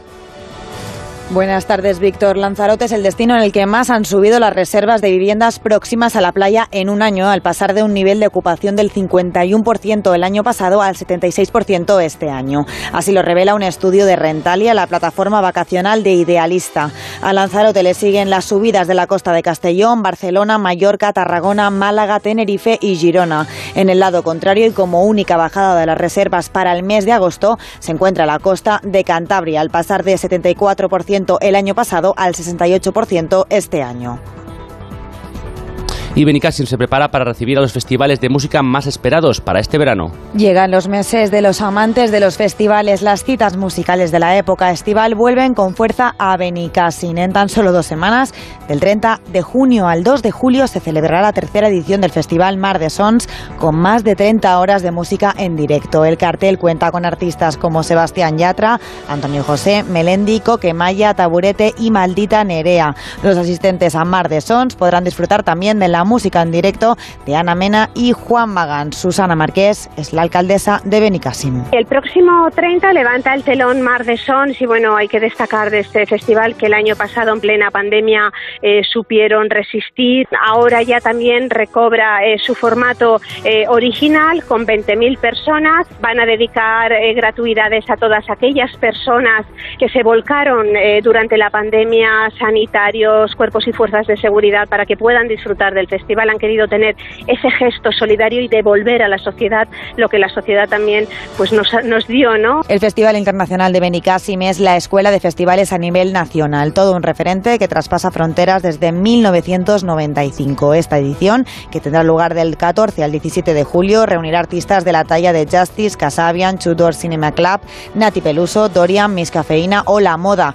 Y el rugido del conocido león que da imagen al roto Tom Splash volverá a escucharse del 16 al 22 de agosto con las actuaciones de más de 80 artistas, gran parte de ellos del panorama internacional. Festivales que sitúan a Benicassim como un referente turístico de grandes eventos. La venta va muy bien y como digo, a nosotros acaba por contribuir la música a posicionarnos como destino turístico, como referente de grandes eventos, de música en directo, de música en vivo, que lo ha pasado muy mal en esta pandemia y tenemos pues también la obligación como instituciones públicas de fomentar, de ayudar y de colaborar para que esa industria tan importante como es la música vuelva a ser lo que siempre ha sido, que es al final una fábrica de generar emociones a las personas. Sin duda no hay mejor plan en verano que visitar Benicassim y todos sus festivales que cada año reúnen a miles de personas para vibrar al ritmo de la música más actual.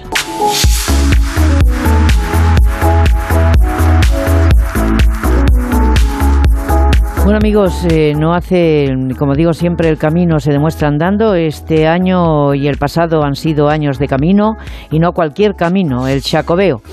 Pero recientemente, y porque además eh, lleva años eh, llevando por bandera, lógicamente, la promoción del turismo desde la Dirección General de Turismo de la Junta de Galicia, Navacastro, nos hablaba hace poquito de... nos llevaba a Galicia en tren, unos trenes turísticos que han funcionado maravillosamente, pero ya eh, ha, pasado el punto, pero ahí están, ¿no? O sea, el punto álgido. Pero, señora Castro, buenas tardes. Hoy le llamamos por el son do camiño. Sí, hola, buenas tardes. Pues efectivamente, ahí el son do camiño este año en realidad eh, después de, de, todas las vicisitudes y de la pandemia, pues la verdad ha resultado todo un éxito estos tres días. Y dígame una cosa, eh, una, una apuesta por este tipo de celebraciones, este año es año de festivales y el camino, lógicamente, ya hemos hablado en diferentes ocasiones de ellos, eh, de él, y vamos a seguir hablando porque nos queda eh, mucho, mucho tiempo en este 22. una apuesta a este tipo de celebraciones, digo, que generan experiencias únicas en el destino. ¿Y qué ha supuesto este evento internacional que ha traído a viajeros de todo el mundo batiendo todos los récords por lo que he leído de la historia? Pues eh, efectivamente, como decía la anterior compañera de Benicasi, pues la verdad los conciertos nos ayudan muchísimo no solo a promocionar el, destino, sino también pues a generar actividad. Y esto es lo que está sucediendo con el Jacobeo 21 y 22, gracias a la prórroga del Papa eh, que permitió que este 22 celebrásemos el año santo después de 11 años de espera y con grandes eventos y de todo tipo, no solo eventos de festivales y que además de los Sonda Camino pues están distribuidos en toda Galicia, sino eventos culturales, de expositivos, eh, eventos de tertulias, foros, congresos y que en realidad, bueno, pues es un, un estímulo para poder seguir eh, reactivando no solo la economía, sino que después de esta época de pandemia, pues una reactivación emocional que lo necesitábamos todos. Y, económicamente hablando pues lógicamente pues sí que contribuye muchísimo al, Producto Interior Bruto. De hecho se habla entre un 2% de incremento en los años santos. Y ahora, bueno, pues como decía usted, ya batiendo récord de cifras de peregrinos que pues ya superamos el año 2019, que ya había sido un año histórico. O sea que todo indica que si todo va bien y este segundo semestre del año, pues la pandemia nos lo permite seguir disfrutando, estaremos en cifras récord. Pues lo estaremos porque he leído que debemos, eh, que debemos eh, relatar o destacar la positiva valoración que los peregrinos le dan al camino, consiguiendo un índice de satisfacción de casi el 100%, que eso es decir, el 100%, eh, y, y el, de los cuales el 98,6, el 98,6 recomiendan a sus amigos y familiares la realización del mismo. Mm, no sabemos lo que tiene la ruta del apóstol, los que lo hemos hecho, algunos trocitos, desde luego sí que los sabemos. Es una ruta que enamora, que da paz, que, que eh, anima a la gente viajera, lógicamente, no solamente a descubrir poco a poco y paso a paso eh, el, camino hacia Santiago, sino que, que, desde la Dirección General de Turismo de Galicia, ustedes eh, siguen, estarán contentos, digo, porque se están convirtiendo, si ya lo eran, todavía más en un referente internacional y, e invito a todos los oyentes, si no han experimentado la, la experiencia del camino, pues que en realidad eh, y cualquier persona de las que nos están escuchando reflexiona lo que supone hacer el camino, que como mínimo son 100 kilómetros a pie, a caballo o en bicicleta, eso invita siempre a reflexionar y ese contacto con la naturaleza, con el patrimonio monumental, con la convivencia de unos y otros, eh, son todos los valores que encierra el camino y es una experiencia única. Por ello, como mínimo, hay que estar cinco días caminando, disfrutando y, servimos de, referente, efectivamente, desde Guanajuato, Querétaro, Japón, China, Corea, eh, México, en, otras eh, variantes, eh, pues nos preguntan y, el intercambio de la experiencia del camino, ¿no? Donde les explicamos que los albergues públicos, la red de albergue pública, pues nos sirve como tractor y para demostrar al resto de la sociedad que hay peregrinos e iniciativas que puedan dar servicio a la demanda que, existe y todo eso se convierte pues en, servicios de alojamiento, de restauración, de pues turismo activo, de traslado de mochilas, o sea que de, buena de buena gastronomía porque hay que comer, sí, hay que comer, hay que reponer las fuerzas de, todos los días. Y, en realidad pues es, es, estupendo la experiencia del camino y aparte que nos ayuda a, posicionarnos internacionalmente. Si nosotros nos vamos a Estados Unidos y hablamos de Galicia, quizás no la, sepan, no la sepan localizar, pero si le hablamos del Camino de Santiago, siempre hay alguien en el auditorio que si no hizo el camino, sí que conoce a algún amigo, familiar que sí lo ha realizado. Ya, y además usted ha dicho algo muy importante y lo ha repetido en una mesa redonda recientemente eh, sobre el impacto económico del camino, el papel que juega ese chacobeo eh, y el Camino de Santiago como motores socioeconómicos de Galicia. En este caso, Galicia no termina en Santiago de Compostela, señora Castro, y en las cuatro provincias de la comunidad gallega podemos encontrar una gran variedad de opciones para disfrutar del paisaje, de esa gastronomía que hacíamos alusión, eh, de esa de ese arte que está siempre presente en el segmento cultural y hacerlo viajando cómodamente en esos trenes turísticos que no la pude llamar porque estaba de viaje con el programa, pero andaba usted con sus trenes turísticos de arriba para abajo y ahora la hemos como atracado, entre comillas, eh, también en ejercicio de su, de su responsabilidad mi responsabilidad y aparte que pues en la procesión de donde yo he nacido en Fuentareas y con la fiesta declarada de interés turístico internacional, la fiesta del Corpus Christi con todas las calles alfombradas para bueno pues el Santísimo con ese colorido tan especial. Y, bueno eh, nos ha asustado un poquito la lluvia al principio pero ahora ya tenemos tregua y se ha eh, recorrido la procesión y, como todo, bueno, pues en Galicia es una de las fiestas declaradas de interés turístico internacional y que nos ayuda a posicionarnos. Y los trenes turísticos, pues es otro producto que también acabamos de presentar y el director de, Renfe pues está en realidad con Galicia encantado de lo bien que, que ha resultado. Cada año contamos con más plazas, con más recorridos. Este año pues lo tenemos funcionando desde el primero de junio hasta finales de octubre con capacidad ya de desestacionalizar y con la capacidad de seguir incrementando y siempre contando y teniendo novedades que contar como, como este año, la ruta de los quesos dentro de, de los trenes turísticos que, que volvemos a, a tener y a cumplir como la la novena edición. Pues la vamos a dejar que siga en la procesión. Ah, sin embargo, me gustaría destacar eh, como gente viajera la apuesta de Galicia eh, por el potencial termal, que también es para los amigos que, que, siguen el tema termal y que están, eh, veo, potenciando dentro del marco del octavo curso de verano de la Universidad de La Coruña, pero gente viajera va a estar en el Museo Esponab, cuyo gerente es Rafael Suárez en Ferrol el próximo fin de semana, el próximo sábado, y donde se va a promocionar esa ciudad magnífica del Ferrol, que solo falta que, que hablemos de ello y de su entorno y de Ferrolterra, que gracias a la Junta de Galicia y todos juntos y de la mano están promocionando Ferrol y todos sus alrededores. El siguiente, el domingo al día siguiente, estaremos en la Casa de Cultura de Apontenova, en la Mariña Lucense, gracias a la Mancomunidad de Concellos y a Mariña y el Ayuntamiento de Apontenova, que también tienen noticias. Y los productores pesqueros de Burela, que le voy a contar que usted no sepa, que, está todo el día y todos los días y todas las noches trabajando por y para presentar la oferta turística de Galicia. Nava Castro, directora general del Turismo de la Junta de Galicia, gracias por responder a nuestra llamada. Feliz día. Muchísimas gracias a ustedes igualmente. Feliz día y feliz corpus, en este caso desde mi pueblo Ponteareas, de la provincia de Pontevedra, Galicia. Nos vemos en Ferrol, nos vemos en Galicia, nos vemos en Pontenova, en la Mariña Lucense. Gracias. Gracias a ustedes.